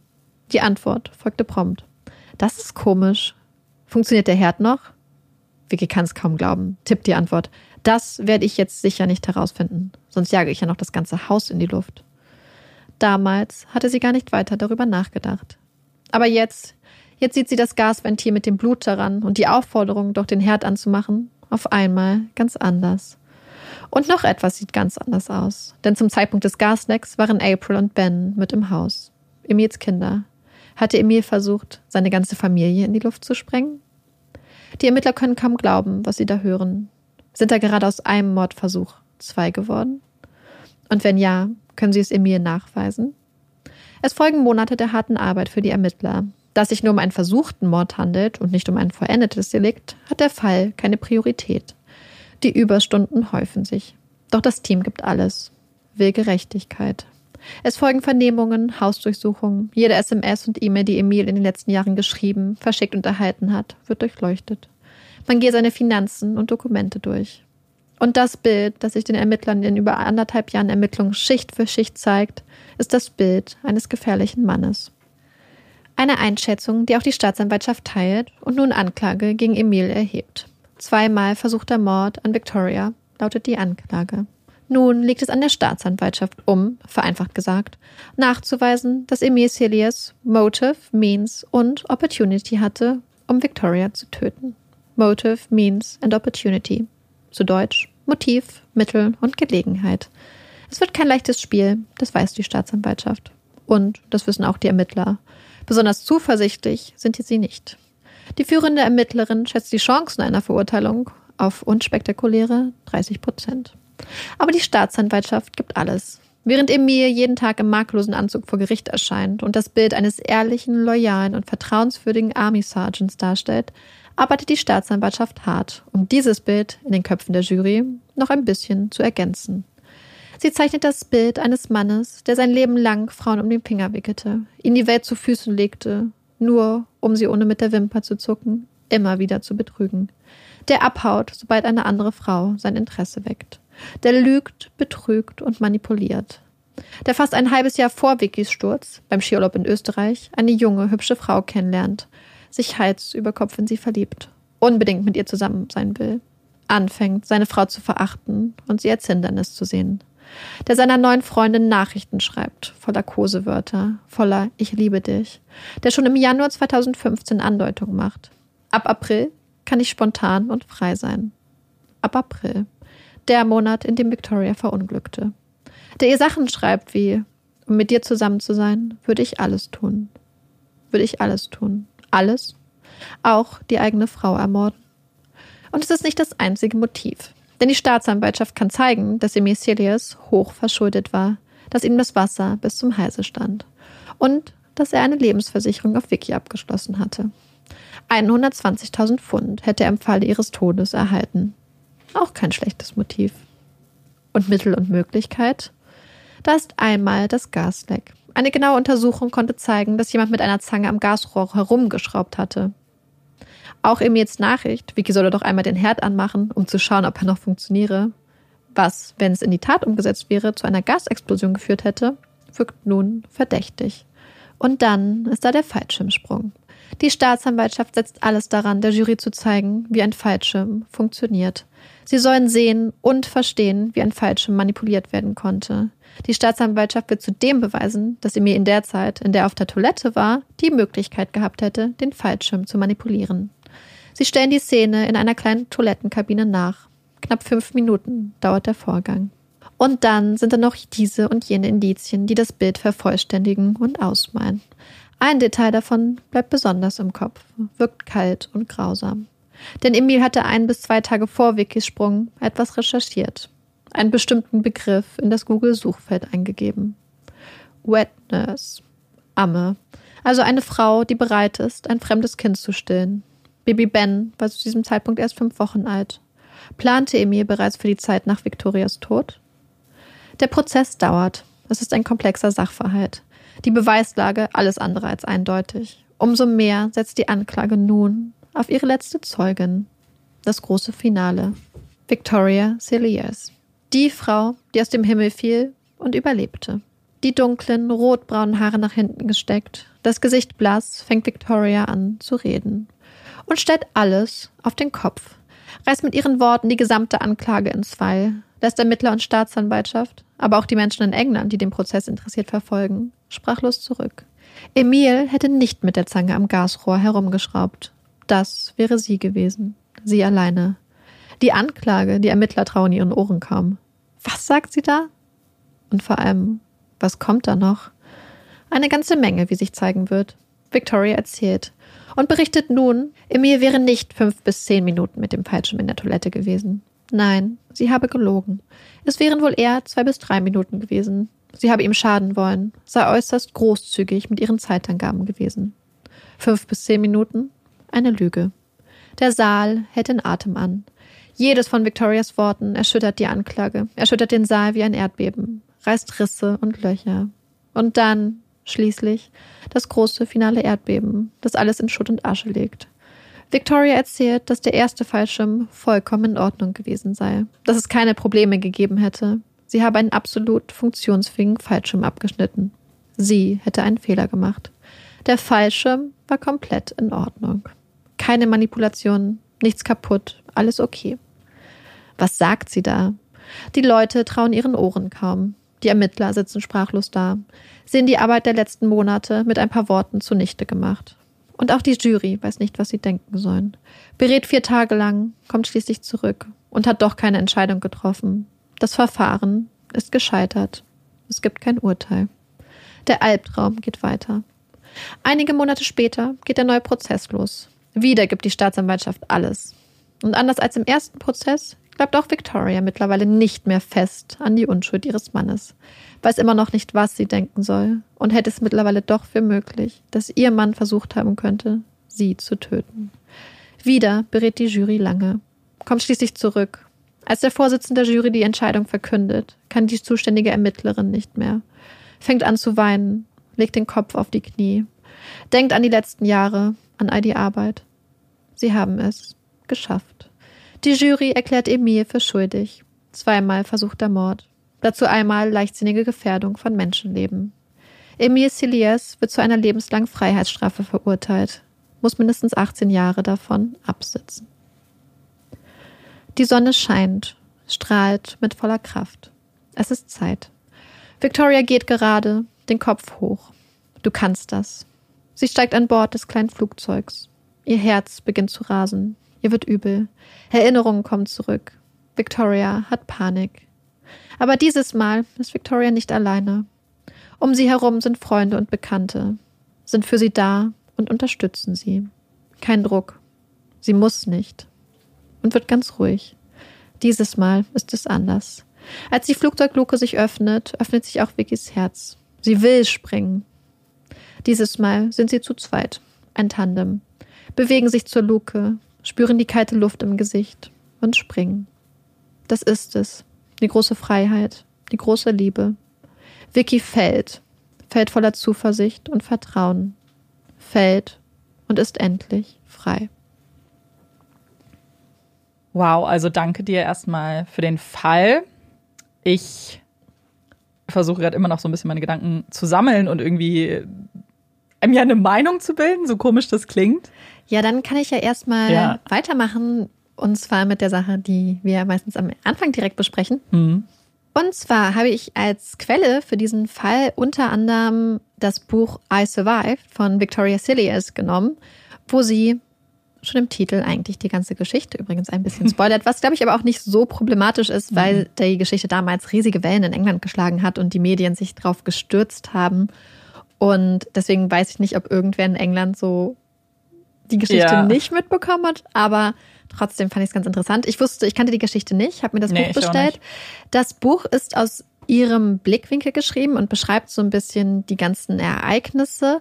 Dann habe ich zusätzlich noch ähm, natürlich grundsätzlich erstmal Artikel noch gelesen, aber auch ähm, Dokumentationen geguckt. es gibt eine sehr gute Dokumentation von, ich meine, ITV, wo eine Fernsehjournalistin sich auf den Weg macht und sie redet mit den Ermittlern, also mit der Ermittlerin, mit dem Ermittler und redet auch mit dem Staatsanwalt. Sie hat in der Dokumentation haben sie Zugriff auf all die Nachrichten, die Emil damals geschrieben hat und bekommen hat. Sie haben die Aufnahmen original aus den Vernehmungen und ganz, ganz viele ähm, ja, Originaldokumente und so als Quelle da gehabt. Und da hatte ich dann am Schluss ein bisschen ein Problem, denn als es um den Trial ging, also um den Prozess, sind auf einmal die Aussagen, die Victoria in ihrem Buch getroffen hat und das, was die Polizei gesagt hat, haben ganz stark voneinander abgewichen oder beziehungsweise sind ganz stark voneinander abgewichen. So war zum Beispiel ihre Wiedergabe von dem, was sie im ersten mhm. Prozess gesagt hat, ganz anders als die Polizei, die quasi wirklich ja. gesagt hat, sie hat mehr oder weniger den Prozess ein bisschen ruiniert und ruiniert. Und auch so zum Beispiel der Polizist hat gesagt, ja, wir haben sie morgens abgeholt und sind mit ihr zum Gerichtssaal gefahren. Sie sagt, sie wurde von einer Mitglied der Army dahin gefahren. Und es, oder zum Beispiel die Polizei hat gesagt, dass die Ermittlungen ganz kurz nach ihrem Unfall losgingen und dass sie direkt haben angefangen ermitteln, also angefangen haben zu ermitteln, als sie teilweise noch im Krankenhaus war und dass das alles so ging. Sie beschreibt aber, dass sie erst von ihren Freunden gefragt wurde, ob sie überhaupt zur Polizei gehen sollen und mhm. ob das mhm. überhaupt okay ist und dass sie dann auch Emil gefragt hätte. Also da gibt es halt einfach zwei ja, ist komisch. Zwei Erzählweisen, die sehr unterschiedlich sind. Ich habe mich dann für den zweiten Teil des Falls, wo es dann nicht mehr um ihr Privatleben beziehungsweise um ihre Beziehung zu Emil so stark ging, eher auf das verlassen, was die Polizei, mhm. die Staatsanwaltschaft gesagt hat. Ähm, ich bin mir nicht sicher, warum es da so große Diskrepanzen gibt. Was ich mir aber vorstellen kann, ist, dass damals, auch als die Dokumentation gedreht wurde und als der Prozess stattgefunden hat, sie ja noch in dem Glauben war, ja, dass genau. Emil sie nicht töten wollte. Und dass sie jetzt vielleicht rückblickend in dem Buch dann Sachen auch ein bisschen anders darstellen ja. wollte, vielleicht ein bisschen naja, weil. Ja, vielleicht, also ich weiß es nicht genau. Ich fand es halt einfach nur ganz krass, dass da halt so starke Unterschiede ja. waren. Nee, ich würde das eigentlich genauso sehen wie du, weil ich glaube, diese Erkenntnis, das ist ja wie, keine Ahnung, wirklich eine ganze Welt, die zusammenbricht, wenn du auf einmal auf so viele Ereignisse zurückblickst, wie die erste Fehlgeburt und dann alles, was dazwischen passiert ist, und dann feststellen musst, dass das jemand ist, der dich am Ende versucht hat umzubringen, dass du vielleicht auch einfach das in deinem Kopf ein bisschen anpasst. Ich weiß nicht. Oder ja. ich kann es auch vielleicht so eine Art Selbstschutz, dass mhm. du einfach das nicht so vollständig alles niederschreiben möchtest, einfach um, ja, weil es dir bestimmt unangenehm und peinlich ist irgendwie. Ja, genau das habe ich auch gedacht, weil was man dazu sagen muss, ist, dass Victoria ganz viel Hate abbekommen mhm. hat.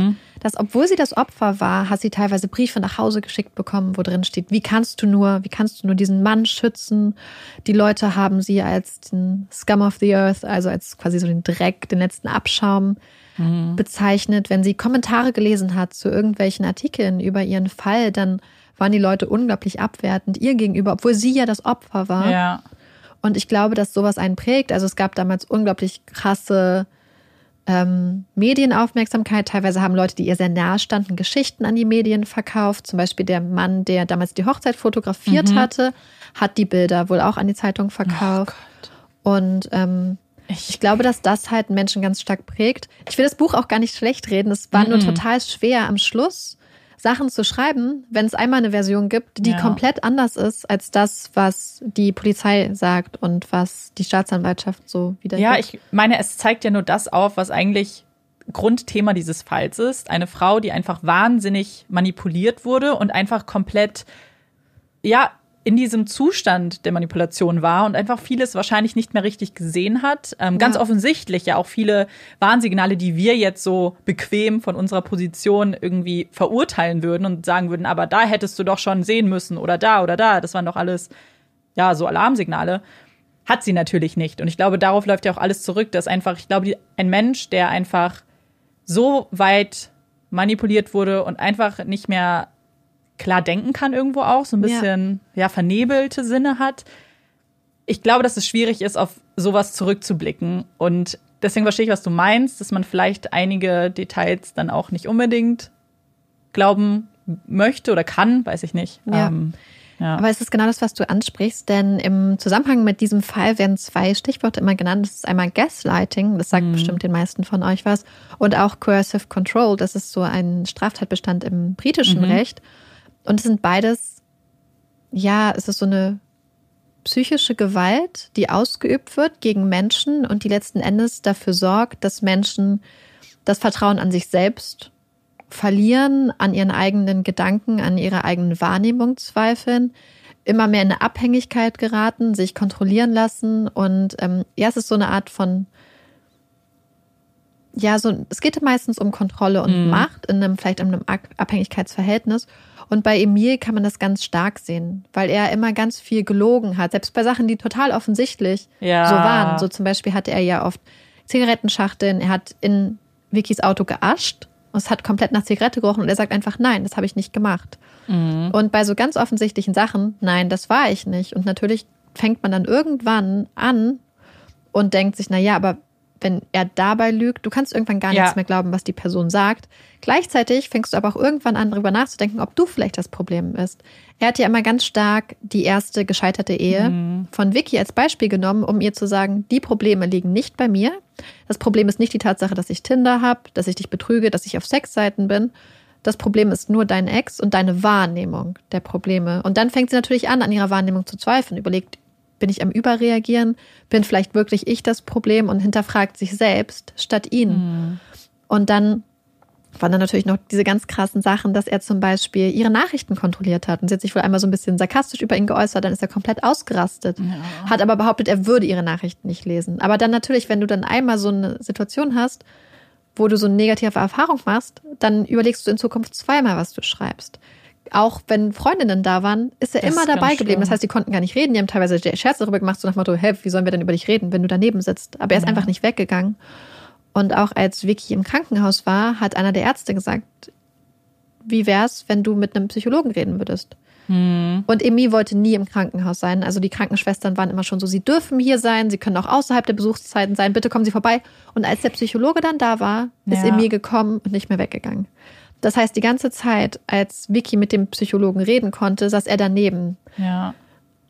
Aber ich finde das so krass, dass er aber auch irgendwie nicht mal vor anderen so ein bisschen die Fassade gewahrt hat, also jetzt mhm. vor Ärzten oder Krankenschwestern, weil ich meine, eigentlich wäre das ja etwas, was man versuchen würde, wenn man eigentlich, also ich meine, zu dem Zeitpunkt hatte er sie ja schon völlig unter Kontrolle, da musste er ja. sich ja keine Mühe mehr geben.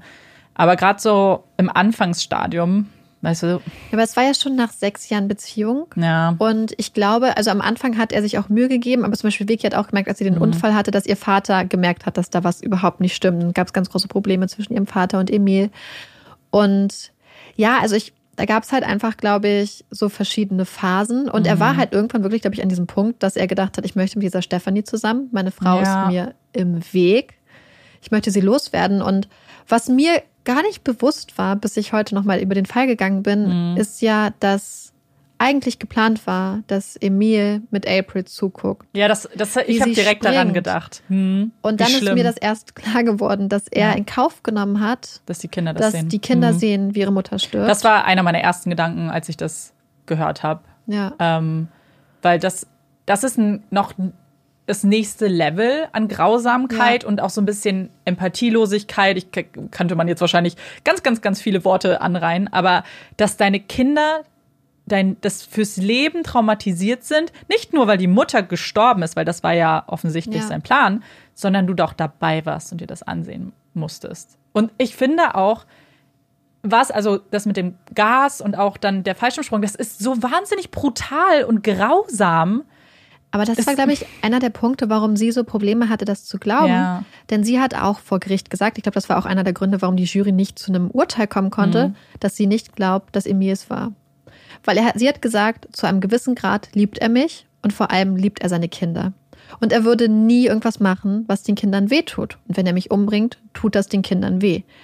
Aber an der Stelle muss man natürlich sehen, dass er das Gas manipuliert hat, den Gashebel manipuliert hat, während seine Kinder im Mhm. Und Haus das waren. ist eben. Und in dem Moment glaube ich dann nicht mehr, Nee. dass er, vielleicht ist er davon ausgegangen, hat gehofft, dass seine Kinder nicht getroffen werden, aber davon kannst du nicht ausgehen.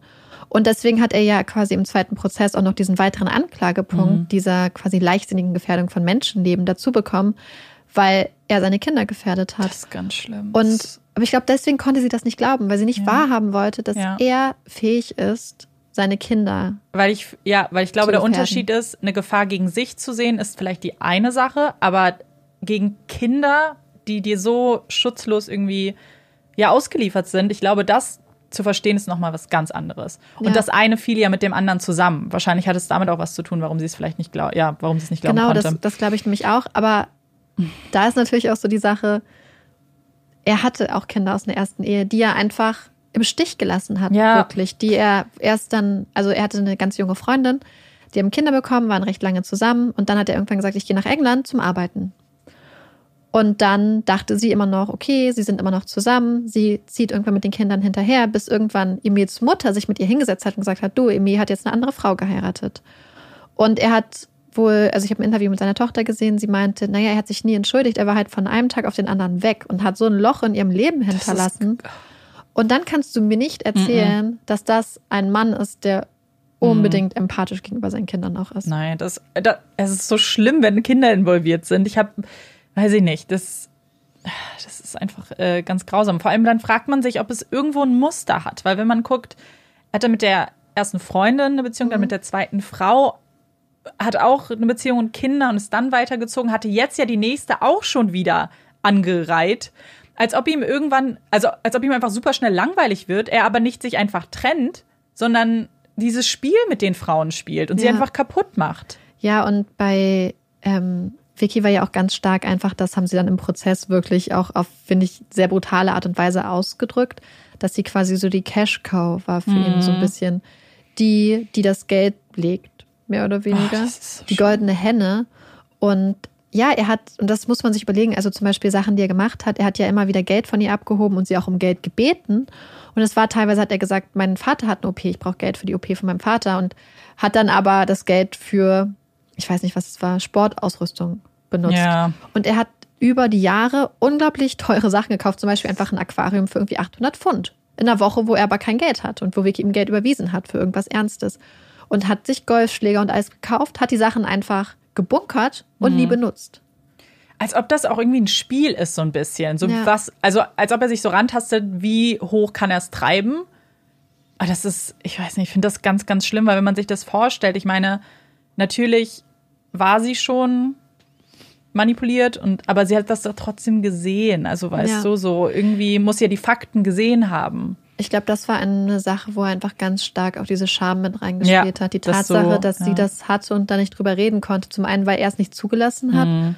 Und zum anderen, glaube ich, man möchte natürlich seinen Eltern keine Sorgen machen. Ja, aber Und wenn man dann denkt, ich glaube, es ist halt nicht mal so, oh, ich habe Probleme, weil ich mich streite, sondern diese Scham, mein Mann liebt mich nicht mehr. Dass Menschen dann denken, dass sie sich dafür schämen müssen. Mhm. Ja. Was halt so unglaublich schlimm ist, weil das nichts ist, wofür man sich schämen muss. Und ich glaube, dass das. Naja, und ich meine, das ist schon schlimm genug, aber dann hast du auch noch Kinder. Und ich glaube, Ja. dass das auch mit einspielt, dass man sich dann trotzdem immer wünscht, dass Kinder in einer, ja, in einer Familie aufwachsen, die noch irgendwie, ja, wo es zwei Eltern gibt, so ganz klassisch irgendwie. Aber Und man muss ja auch sehen, dass er sie dadurch, sie haben ja ursprünglich in ihrem Haus gelebt und sich dann ein neues Haus gekauft mit Hilfe von Vickys Bruder. Und das war natürlich ein Haus, wo die monatliche Rate höher war. Das heißt, damit hat er sie auch stärker in die Abhängigkeit zu Ja, ihm getrieben. klar. Weil sie wusste, mit einem Gehalt allein, ich meine, letzten Endes hat sie am Schluss alles alleine bezahlt Ja. immer. Aber mit einem Gehalt alleine hätte sie ihr altes Haus halten können. Aber mit den höheren Raten war die Gefahr, dass wenn sie alleine ist, dass sie es nicht mehr hinkriegt und ihr Haus verliert, Ja. halt so viel höher. Das heißt, dann überlegst du noch mal viel stärker. Ich glaube, es wäre ganz anders gewesen, wenn sie in ihrem Haus geblieben wären. Vielleicht, ich hoffe Mhm. ja, es. man weiß es ja nicht, genau.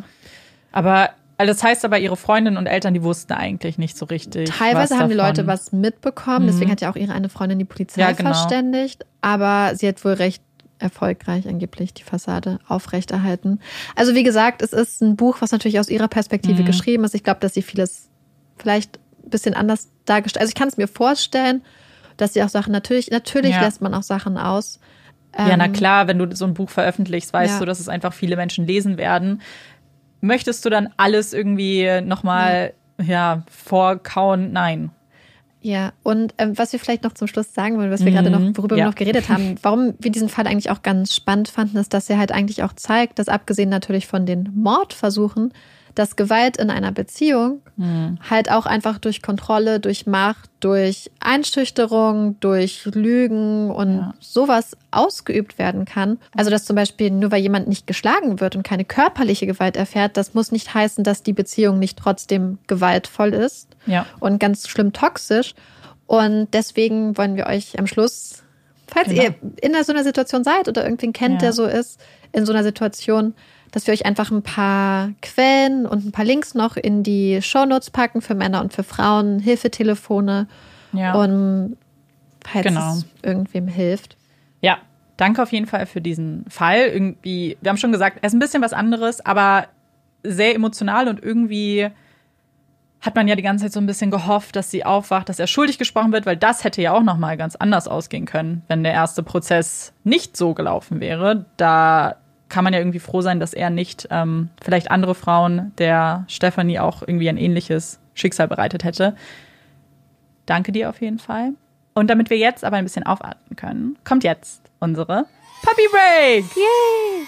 Ich habe die Puppy Break vorbereitet und es ist ein Part 2 zu einer anderen Sache, die ich schon mal gemacht habe. Und zwar kuriose Tiergesetze aus der ganzen Welt. Yay! So, und ich sage diesmal explizit Tiergesetze, weil es nicht nur um Hunde geht. Das heißt, alle, die andere Tiere auch interessant finden, für die ist das vielleicht auch spannend. Trotzdem muss ich das ein bisschen revidieren, weil mein erstes kurioses Gesetz hat was mit Hunden zu tun. Es ist nicht wirklich ein Gesetz, aber ihr werdet gleich sehen, was es ist. Und zwar, Marike, wir haben uns ja schon mal darüber unterhalten, beziehungsweise aufgeregt, dass wir es nicht so super finden, wenn die Herrchen und Frauchen den Kot ihres Hundes nicht wegräumen und einfach, genau, einfach liegen lassen. Und wir sind ja hier in Deutschland. Da hat sich bei einigen die Frage gestellt, aber wie sieht das eigentlich aus? Wem gehört denn das eigentlich? Weil was passiert denn, wenn mein Hund sein Geschäft auf einem Privatgrundstück verrichtet? Und da habe ich das offizielle Statement, wenn ihr das alle mal hören wollt, in wunderschönem Beamtendeutsch. Ich lese vor. Nach dem Abkoten eines Hundes bleibt der Kothaufen, anders wohl beim Hundeurin, grundsätzlich eine selbstständige, bewegliche Sache. Er wird nicht durch Verbindung oder Vermischung untrennbarer Bestandteil des Wiesengrundstücks. Der Eigentümer des Wiesengrundstücks erwirbt also nicht automatisch Eigentum am Hundekot. Für alle, die das jetzt schon mal interessiert hat, es bleibt trotzdem euer Kot. Damit wollte ich anfangen. Jetzt geht's aber wirklich um Gesetze. Und wir fangen mit einem Tier an, was du sehr gerne magst, Marike. Mit Pferden. Perde, Perde. Genau. Es ist nämlich so, in Pennsylvania muss ein Autofahrer ganz besonders Rücksicht nehmen auf Pferde. Besonders wenn es eine ganze Herde ist. Und wenn einem als Autofahrer eine Herde Pferde entgegenkommt, dann muss man unbedingt an der Seite parken und die Straße verlassen, das Fahrzeug mit einer Decke oder Plane bedecken. Wichtig, es nicht irgendeine Decke oder Plane, die muss sich dem Gelände anpassen, also farblich. Die darf also so quasi so ein bisschen wie so eine Tarndecke oder so. Weil man natürlich die Pferde nicht nervös machen möchte, sondern die dürfen, sollten dann bestenfalls vorbeiziehen. Falls sie doch nervös sind, wenn das Auto sie doch nervös gemacht hat, dann bleibt einem nur noch eins übrig. Und zwar muss man das Fahrzeug natürlich bewegen. Fahren kommt da aber gar nicht in Frage. Das Fahrzeug muss Stück für Stück zerlegt werden und man muss sich dann hinter dem nächsten Busch verstecken. Nein. Doch. Nein. Das fand ich sehr spannend. Pferde. Ein anderes Tier. Ich bin gespannt, ob du das weißt. Ich kenne es nämlich aus der Schule. Und zwar ist es in Frankreich verboten, Schweinen einen bestimmten Namen zu geben. Weißt du welchen? Napoleon. Genau. Das ist der Fakt für heute. Und dann dachte ich mir, ich möchte das gerne ansprechen, weil wenn jemand da draußen Schweine hat, ich möchte, dass ihr die aus Prinzip jetzt Napoleon nennt, weil in Deutschland darf man das ja. Ein Schwein namens Napoleon gibt es, wenn ich mich recht erinnere, bei Animal Farm von George Orwell. Auch, Ah. auch ein Autor, den man mal lesen kann, Den du empfehlen würdest. den ich früher sehr gerne gelesen habe. Seht ihr, also es gibt jetzt schon Schweine, aber ich hätte nichts dagegen. Aber deswegen würde es mich interessieren, von wann das Gesetz ist, weil es könnte ja sein, dass quasi das Buch den Anstoß gegeben hat, für Leute ihre Schweine Napoleon zu nennen. Finde ich super. Vielleicht war es genau so. Kann ich mir ganz gut vorstellen. Nächstes Tier. Auch sehr spannend. Und zwar sind wir nochmal in den USA, genauer gesagt in Michigan. Dort ist es den Mitarbeitern eines, ja, Unternehmens verboten, ein Stinktier in der Schreibtischschublade ihres Chefs zu verstecken. Also wenn man das tut, dann drohen sogar Gefängnisstrafen. Apropos Stinktiere. Wir wissen, es, ich meine, der Name sagt es ja schon. Sie riechen nicht besonders gut. Und das macht sich ähm, die Polizei von Los Angeles, die nutzt das. Die haben nämlich ein sogenanntes Skunk-Shot-Gel entwickelt. Und das verteilen sie in Gebäuden, wo man vermutet, dass dort Kriminelle ihre Geschäfte abwickeln. Und diese Räume sind dann tagelang nicht mehr betretbar. Man hofft so ein bisschen, dass man dann, also das wird natürlich auch bewacht, das Gebäude, und dann zu gucken, ob man die vielleicht dann fassen kann. Aber wirklich diese Gebäude, das ist ganz schlimm dann wohl danach. Kommen wir zu dem letzten Gesetz. Eigentlich ein ganz schönes.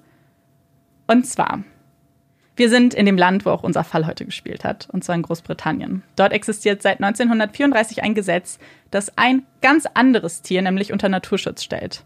Und zwar das Monster von Loch Ness. Wenn es das jemals geben sollte, wenn, also wenn Nessie existiert, dann steht sie unter Naturschutz. Das hört sich gut an. Und damit beginnen wir auch mit unserer nächsten Kategorie, und zwar den Empfehlungen. Marike, was hast du uns mitgebracht? Ich habe dieses Mal zwei Bücher mitgebracht. Das eine hatte ich vor einiger Zeit schon gelesen und dann dachte ich so, hm, der Autor hat noch ein anderes Buch gelesen, was ich lesen wollte. Und deswegen habe ich gedacht, ich warte mal ab, ob mir das auch gefällt und habe jetzt quasi ein Buchbündel, was ich empfehlen möchte. Und zwar geht es um den Autoren Grady Hendrix. Das ist ein Amerikaner. Und zwar das erste Buch, was ich empfehlen möchte, ist The Southern Book Club's Guide to Slaying Vampires. Und wie der Titel schon verrät, geht es um einen Buchclub in den Südstaaten der USA. Und dieser Buchclub beschäftigt sich mit True Crime Büchern. Und zwar sind da ein, zwei paar gelangweilte Hausfrauen der Oberschicht, die in ihrem Leben eigentlich außer dem Buchclub und halt die Sorge für Haus und Kind und Mann gar nicht so viel zu tun haben. Und diese Damen gründen einen Buchclub, beschäftigen sich mit True Crime und dann passiert es auf einmal, dass ein neuer Nachbar in die Stadt kommt. Und eine der Damen hat so ein paar, ja, ein paar Sorgen, um was für eine Person es sich handelt. Und wie der Titel es verrät, es handelt sich eventuell um einen Vampir. Wer jetzt denkt, dass hier ganz besonders viel Vampir-Action passiert, so wie ich am Anfang, der wird vielleicht ein bisschen enttäuscht sein. Denn letzten Endes ist es ein gruseliges Buch, aber es geht eigentlich vor allem hauptsächlich um total tolle Frauenfreundschaften und um Frauen, die mit ihrer Rolle als Mutter und Hausfrau in diesen super konservativen Südstaaten nicht ganz so zufrieden sind und die sich dann zusammentun, um quasi die Probleme ihrer Stadt zu lösen. Beziehungsweise bestimmte Probleme, die mit Vampiren zu tun haben, andere Probleme wie Rassismus natürlich nicht. Ach, Südstaaten.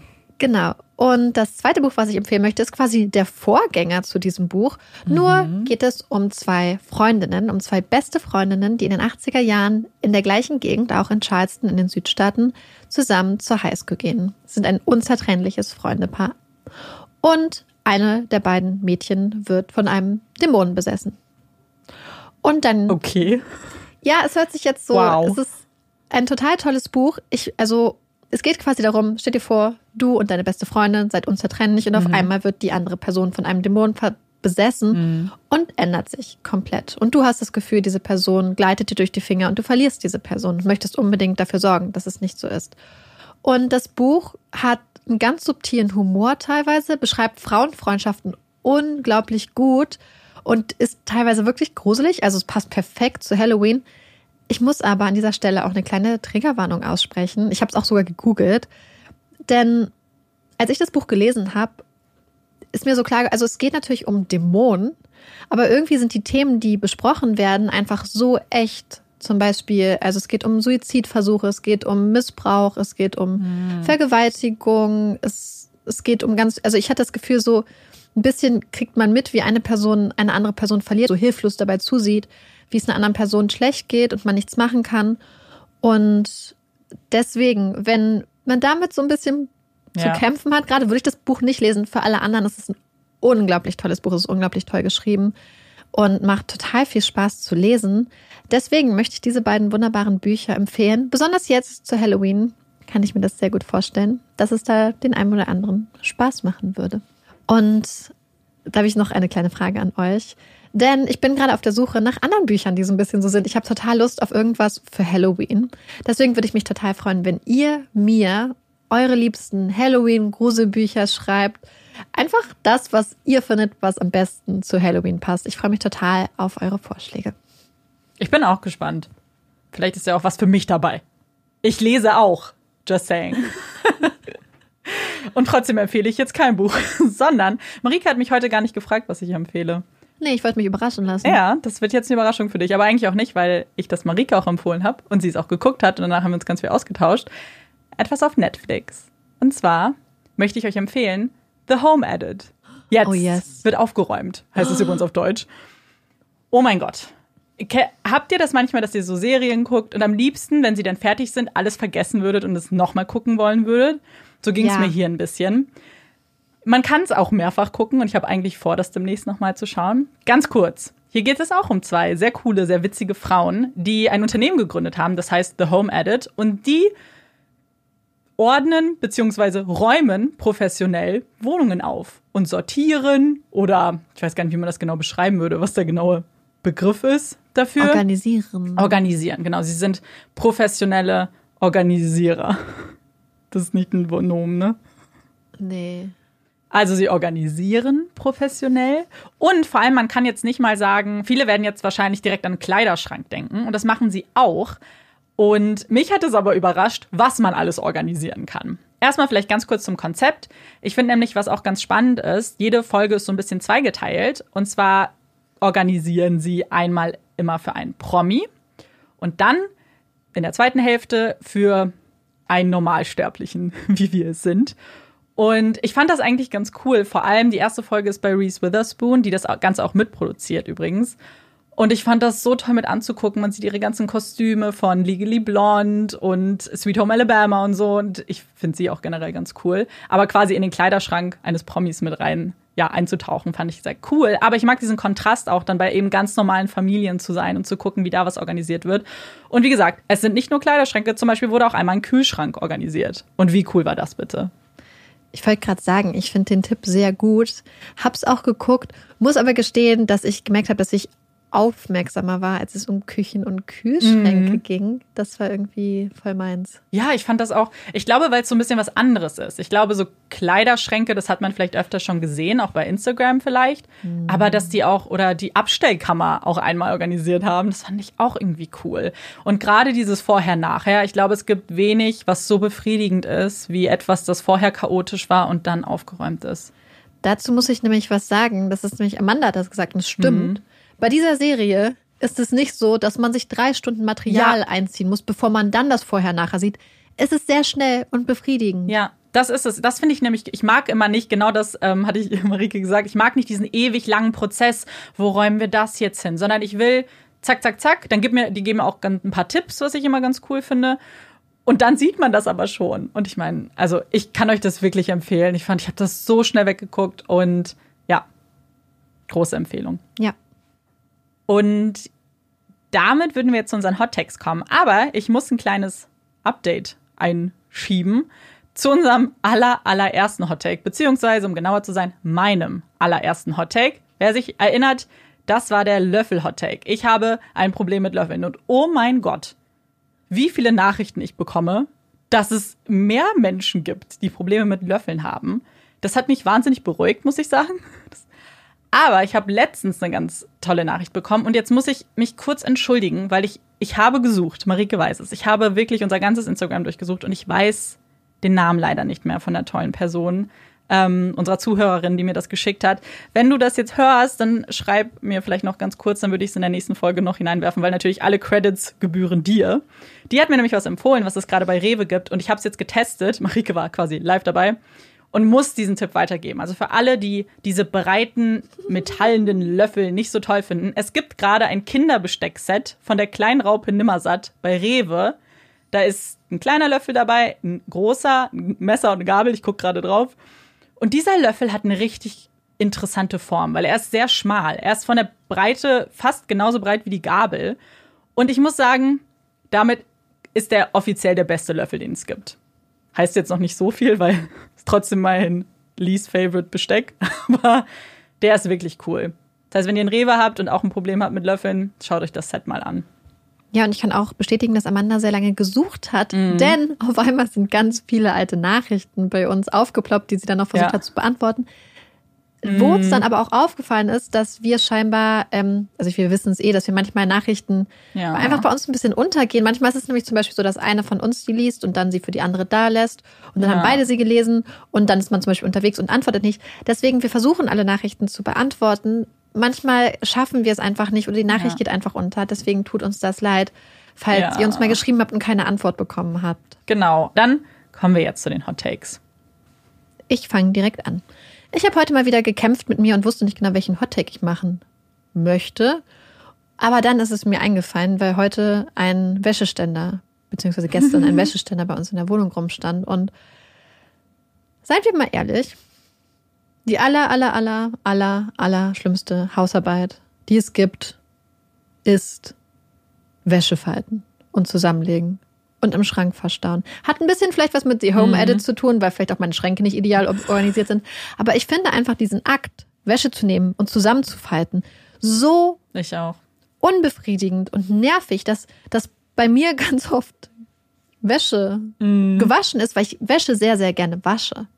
Ich verarbeite sie nur nicht gerne weiter.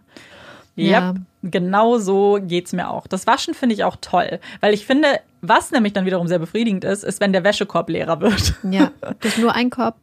Ja, ich bin ja auch alleine. Okay. Das reicht dann schon. Und aber dann, mir geht das genauso. Wir, wir haben letztens einen Kommentar übrigens bekommen, dass jemand während einer Folge irgendwie drei Körbe Wäsche gefalten hat. Das war so beeindruckend. Fand ich auch. Ich so, oh mein Gott. Wahnsinn da, dieser Hottake ist eigentlich ganz interessant, weil uns irgendwann auch mal jemand gefragt hat, was so unsere Hass-Haushaltsaktivitäten sind. Und das kommt bei mir definitiv auf eine Platz zwei. Bei mir ist Platz eins definitiv abwaschen. Oh mein Gott. Also abspülen. Geschirr spülen. Ich, ich, es gibt nichts Schlimmeres für mich. Ich hasse das so sehr. Ich gar nicht so, weil ich hatte mal so einen fast im wahrsten Sinne des Wortes einen Tellerwäscher-Job sehr lange, der mir aber Spaß gemacht hat, weswegen ich auch jegliche Scheu mehr oder weniger für Essensresten verloren hat, was eigentlich ein ganz guter Nebeneffekt war. Ähm, deswegen finde ich das gar nicht so schlimm. Außerdem haben wir eine Waschmaschine, äh, Spülmaschine, eine Spülmaschine, wir haben auch eine Waschmaschine. Aber mir ist gerade noch was eingefallen. Ja. Aber es ist nicht so eine richtige Hausarbeit, weil man sie so selten macht. Oh, jetzt bin ich gespannt. Sektgläser polieren. Mm, ja, weil ich das kennst nie. du auch. ja, ja, ich, ich habe früher, ich musste ja, beruflich. Beruflich, ich habe gefühlt tausende Sekt- und Weingläser in meinem Leben poliert. poliert. Und das ist wirklich brutal. Ja. Zumal, wenn man nach einer langen Schicht irgendwo ist und man poliert und man merkt, ups, das Glas zerbricht, weil man einfach so mhm. müde ist, dass man keine Kontrolle mehr hat über das, was man da so macht. Ja, das ist, ja, das stimmt. Ich bin so froh, dass ich das privat nicht machen muss. Ich musste mal ähm, Sektgläser säubern, in die ein ganz begnadeter Koch Sabayone gefüllt hatte. Das heißt, ich musste Sabayone rausmachen und dann musste ich sie noch polieren. Oh. Ah, es war so schlimm. Das ist echt, weil ich meine, Getränke, das ist ja das eine. Das ist dann kannst du ja. Auch nervig. Auch nervig, aber. Sabayone? Oh, das ist ja richtig schlimm. Um Gottes Willen. Weil es auch nicht, ist auch nicht gut rauszulöffeln. Man Nee. macht jedes Mal fast das Sektglas. Ja, ich glaube, es sieht halt besser aus, aber das war's dann auch. Es ist irgendwie nicht praktisch und irgendwie. Das war so schlimm, der Moment, weil er meinte, ja, dann nehmen wir noch Sektgläser. Und ich dachte so, oh Gott. Nein. Und füllen da den Nachtisch rein. Ich dachte nein, bitte nicht. Bitte Ich habe nicht. schon so viele Gläser zu polieren. Der Ja. Horror. Aber das Beste ist, sollte ich es jemals schaffen, in meinem Leben reich zu werden, dann habe ich es geschafft, vom Tellerwäscher zu Millionär. Also im wahrsten Sinne des Alleine Wortes. deswegen. Bitte kannst du es dann auch so deine Biografie nennen. Ja, das will ich dann wirklich Vom machen, Tellerwäscher ich. Weil das, das äh, war ein, ein sehr geliebter Nebenjob von mir damals. Das Insofern ist ja mega witzig. Ja. ein kleiner Einblick. Deswegen, Wäsche falten, das Schlimmste. Schickt uns mal eure Hass-Haushaltsaktivitäten, vor allem wenn es was Oder ganz ihr was anderes habt, was ihr ist. gerne macht. Weil dann könnt ihr Ich- bei mir vorbeikommen. Aber hast das du machen. nichts, was du gerne machst? Ja, doch, ich mag Wäsche waschen. Ja? Ich liebe Bartputzen. Ja. Ich weiß nicht, warum. Ich finde das so entspannt und das, weil alles dann glänzt. Da sieht man richtig einen Unterschied. Ich mag gerne den Staubsaugerroboter anstellen. Toll. Aber nein, ich mag es tatsächlich gerne so aufzuräumen. Weil Oh, das hasse schön. ich. Oh, Oh, das ich, ich hasse mag ich das auch. deswegen, weil ich finde, dass wenn man das gemacht hat, fühlt man sich viel, viel besser. Und Da kannst du mal bei mir vorbeikommen. ich weiß, die Sache ist die, ich bin ja ein sehr unordentlicher Mensch, aber ich habe jetzt gemerkt, dass ich mich zum Beispiel auch erst aufs Schreiben konzentrieren kann, wenn ich alles aufgeräumt habe. Mm. Weil mein Kopf sonst einfach zu verrückt ist. Das ist interessant. Das kannst du So wahrscheinlich unterschreiben mit meinem Kopf. Hast du einen Hottag? Ja, hast du. Ich habe einen Hot Take, genau. Und der war so ein bisschen inspiriert von deinem letzten Hot Take. Du hattest ja über Bücher gesprochen und was bei dir so No-Go ist oder was ganz wichtig ist bei Büchern. Und da ist mir jetzt nämlich eingefallen, was ich ganz schlimm finde. Und das ist bei Büchern, aber auch bei Filmen, Serien so. Ich hasse Love Triangles. Also auf Deutsch. Sind es Beziehungsdreiecke? So wäre das so die Übersetzung? Dreiecksbeziehung. Dreiecksbeziehung, irgendwie so. Wenn drei Leute irgendwie involviert sind, wenn das der Handlungsstrang ist. Weil ich, oh, ich weiß gar nicht, wo ich anfangen soll. Erstmal finde ich es wahnsinnig billig und einfach und ausgelutscht. Weil gefühlt in jedem Sequel, in jeder, ja, passiert genau das. Als ob die ganzen Produzenten und Autoren nicht wissen, was sie machen sollen, sind auf einmal, was tue ich jetzt, was tue ich jetzt? Wir bringen einen neuen Jungen ins Spiel und die Haupt, äh, Hauptchar ja, der Hauptcharakter verliebt sich dann neu. Oder, oder ist dann, auf einmal gibt es Stress. Zum Beispiel, ich musste jetzt nämlich direkt an zwei Filme denken, die jetzt rausgekommen sind, über die wir auch ein bisschen gesprochen haben. Einmal Kissing Booth 2 und To All the Boys I Loved Before 2. Finde ich auch, ich meine, das sind ja ganz offensichtlich so Teenie, Young Adults. Ich weiß nicht, ob die überhaupt, nee, das sind schon Teenies, ne? Die sind zu jung für Erwachsene. Obwohl, nee, die sind schon. Nee, ich glaube, die sind auch für so eine erwachsenere Audience Ja, dann gemacht. gut, dann genau so. Und dann der erste Teil handelt dann immer davon, oh, sie will ihn. Und dann gibt es ein bisschen Stress. Kriegt sie ihn? Ja, sie kriegt ihn. Und dann ist der zweite Teil immer, okay, jetzt hat sie ihn, jetzt gibt es aber irgendwie eine Krise. Oh, oh, und dann ist der gut aussehende neue Stu Schüler da auf einmal. Und ich finde das so schlimm, weil ich mir immer denke, es muss doch eine andere Krise geben. Gerade bei, also sorry, wenn wir jetzt ein bisschen spoilern, ähm, aber bei Kissing Booth 2, ich meine, die hatten ja schon Probleme dadurch, dass er so weit weg studiert hat. Warum musste man denn jetzt auf einmal noch einen neuen Typen damit reinbringen? Und vor allem, wer diesen Film gesehen hat. Ich sage nur dieser Tanzwettbewerb, die Szene. Als ich, ich hatte Marike geschrieben, ich hatte es vor Marike, äh, den Film vor Marike geguckt und ich wusste, dass sie sich den anguckt. Und ich war, ich habe die ganze Zeit gewartet, dass diese Szene kommt, weil ich wusste, dass Marike mir schreibt. Oh mein Gott. Also mir ist das Herz gebrochen. Dir auch. Ja. Also, guck, ich habe nicht gespoilert, was passiert. Aber, vielleicht, das ist jetzt völlig abseits von irgendeinem Thema. Marike und ich haben sehr unterschiedliche Männergeschmäcker. Also wirklich komplett unterschiedlich. Weil uns hat letztens jemand in der Fragerunde gefragt, was so unsere, ähm, ja, wo, was so attraktive Schauspieler oder Stars sind. Bei Schauspielerinnen. Oder Schauspielerinnen, genau, auch welche Frauen wir attraktiv finden. Und wir sind so unterschiedlich, aber bei einem können wir uns einigen. Und das ist Jacob Elodie, also der Darsteller von Noah. Da, da können wir dann, dann passt das. Ich möchte kurz anmerken, dass Amanda so eine leichte Röte im Gesicht hat. oh, ja, ich, Sie, sie ja, ich warte, dass er auch begeistert. kommt jetzt zu mir. An dieser Stelle möchte Jacob. ich direkt noch mal eine Empfehlung für Kissing Booth 1 und 2 aussprechen, Ja. weil ich fand die Filme nämlich sehr gut. Auch wenn Mhm. kritisiert wird, Oh mein Gott. dass der Hauptdarsteller ein Problem ein leichtes Aggression. Aggressionsproblem hat. Das ist natürlich, also Ich hoffe, dass wir das nicht sagen müssen. Ich hoffe, dass jeder versteht, dass man diesen Film natürlich leicht ironisch gucken muss. Es ist Ja. einfach irgendein. Es ist ein Teenie-Film. Es ist ein Teenie-Film und auch alles, was da passiert ist. Ich meine, nur weil der heiß ist, heißen wir nicht gut, dass er eben dieses Aggressionsproblem hat. Ich hoffe, ihr nehmt das mit so einer Prise Ironie, was wir jetzt Ja. erzählen. Und aber was ich dann nämlich so schlimm finde, ist, weil als es dann darum geht, für wen entscheidet sie sich, dann spaltet das ja so die Fans sozusagen, weil alle, also und das finde ich ja ganz schlimm, weil ich mag nicht, dass dann alle für den neuen sexy Typen sind, nur weil er die leichte Wahl also ist oder weil er natürlich nur gute Attribute hat, weil er ist ja auch erst seit ungefähr drei Monaten da. Und dann vergessen die alle, dass die ja so gestruggelt haben am Anfang. Weißt du, was ich meine? Warum soll Also- sie das wegwerfen? Man muss doch kämpfen für eine Beziehung. Ja. Weil es gab viele, die für Marco waren. Muss sehe ich immer bei TikTok. Eine Zeit lang hat mich das so verfolgt bei TikTok.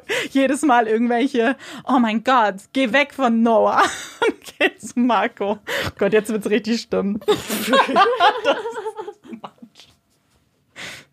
also wir sind 28 Jahre alt und große Kissing Booth Fans. Das Ding ist vor allem, ich hatte, als ich mir den Hottake überlegt habe, ähm, erst gedacht, ah, das ist aber ja auch so ein Phänomen, dass es immer eine Frau ist und zwei Männer. Das hat man ja Vampire Diaries. Tribute von Panem. Wenn du mal ausholst, es ist Ja. ganz oft eine Frau, zwei Männer. Und dann habe ich gestern zu Ende geguckt, Emily in Paris. Und da ist es oh, mal andersrum. wie ist das denn?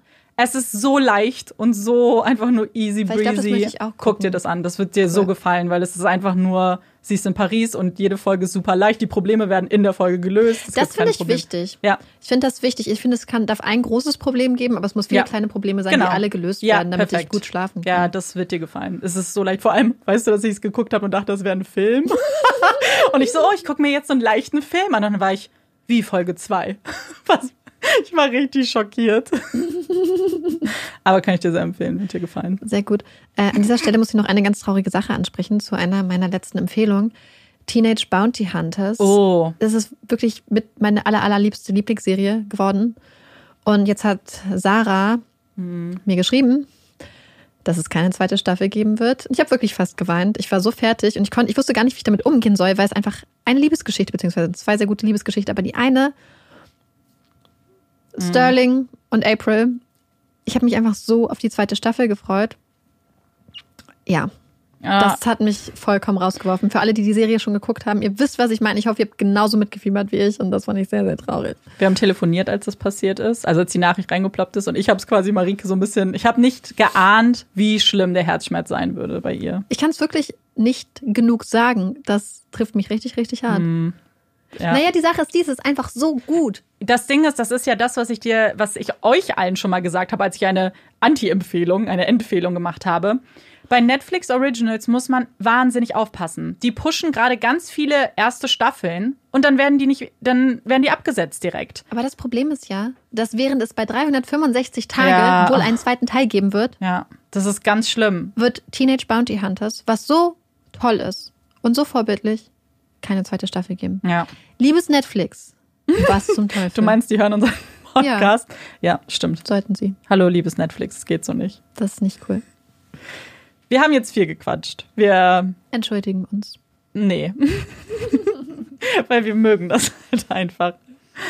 Und jetzt haben wir aber nichts mehr zu sagen, oder? Ich glaube, wir haben uns offiziell ausgequatscht. Ja, ich glaube auch.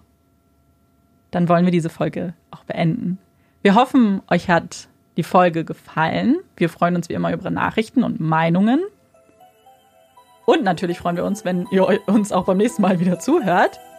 Ich bin Amanda Ich bin Marike. und das ist Puppies and Crime. Tschüss.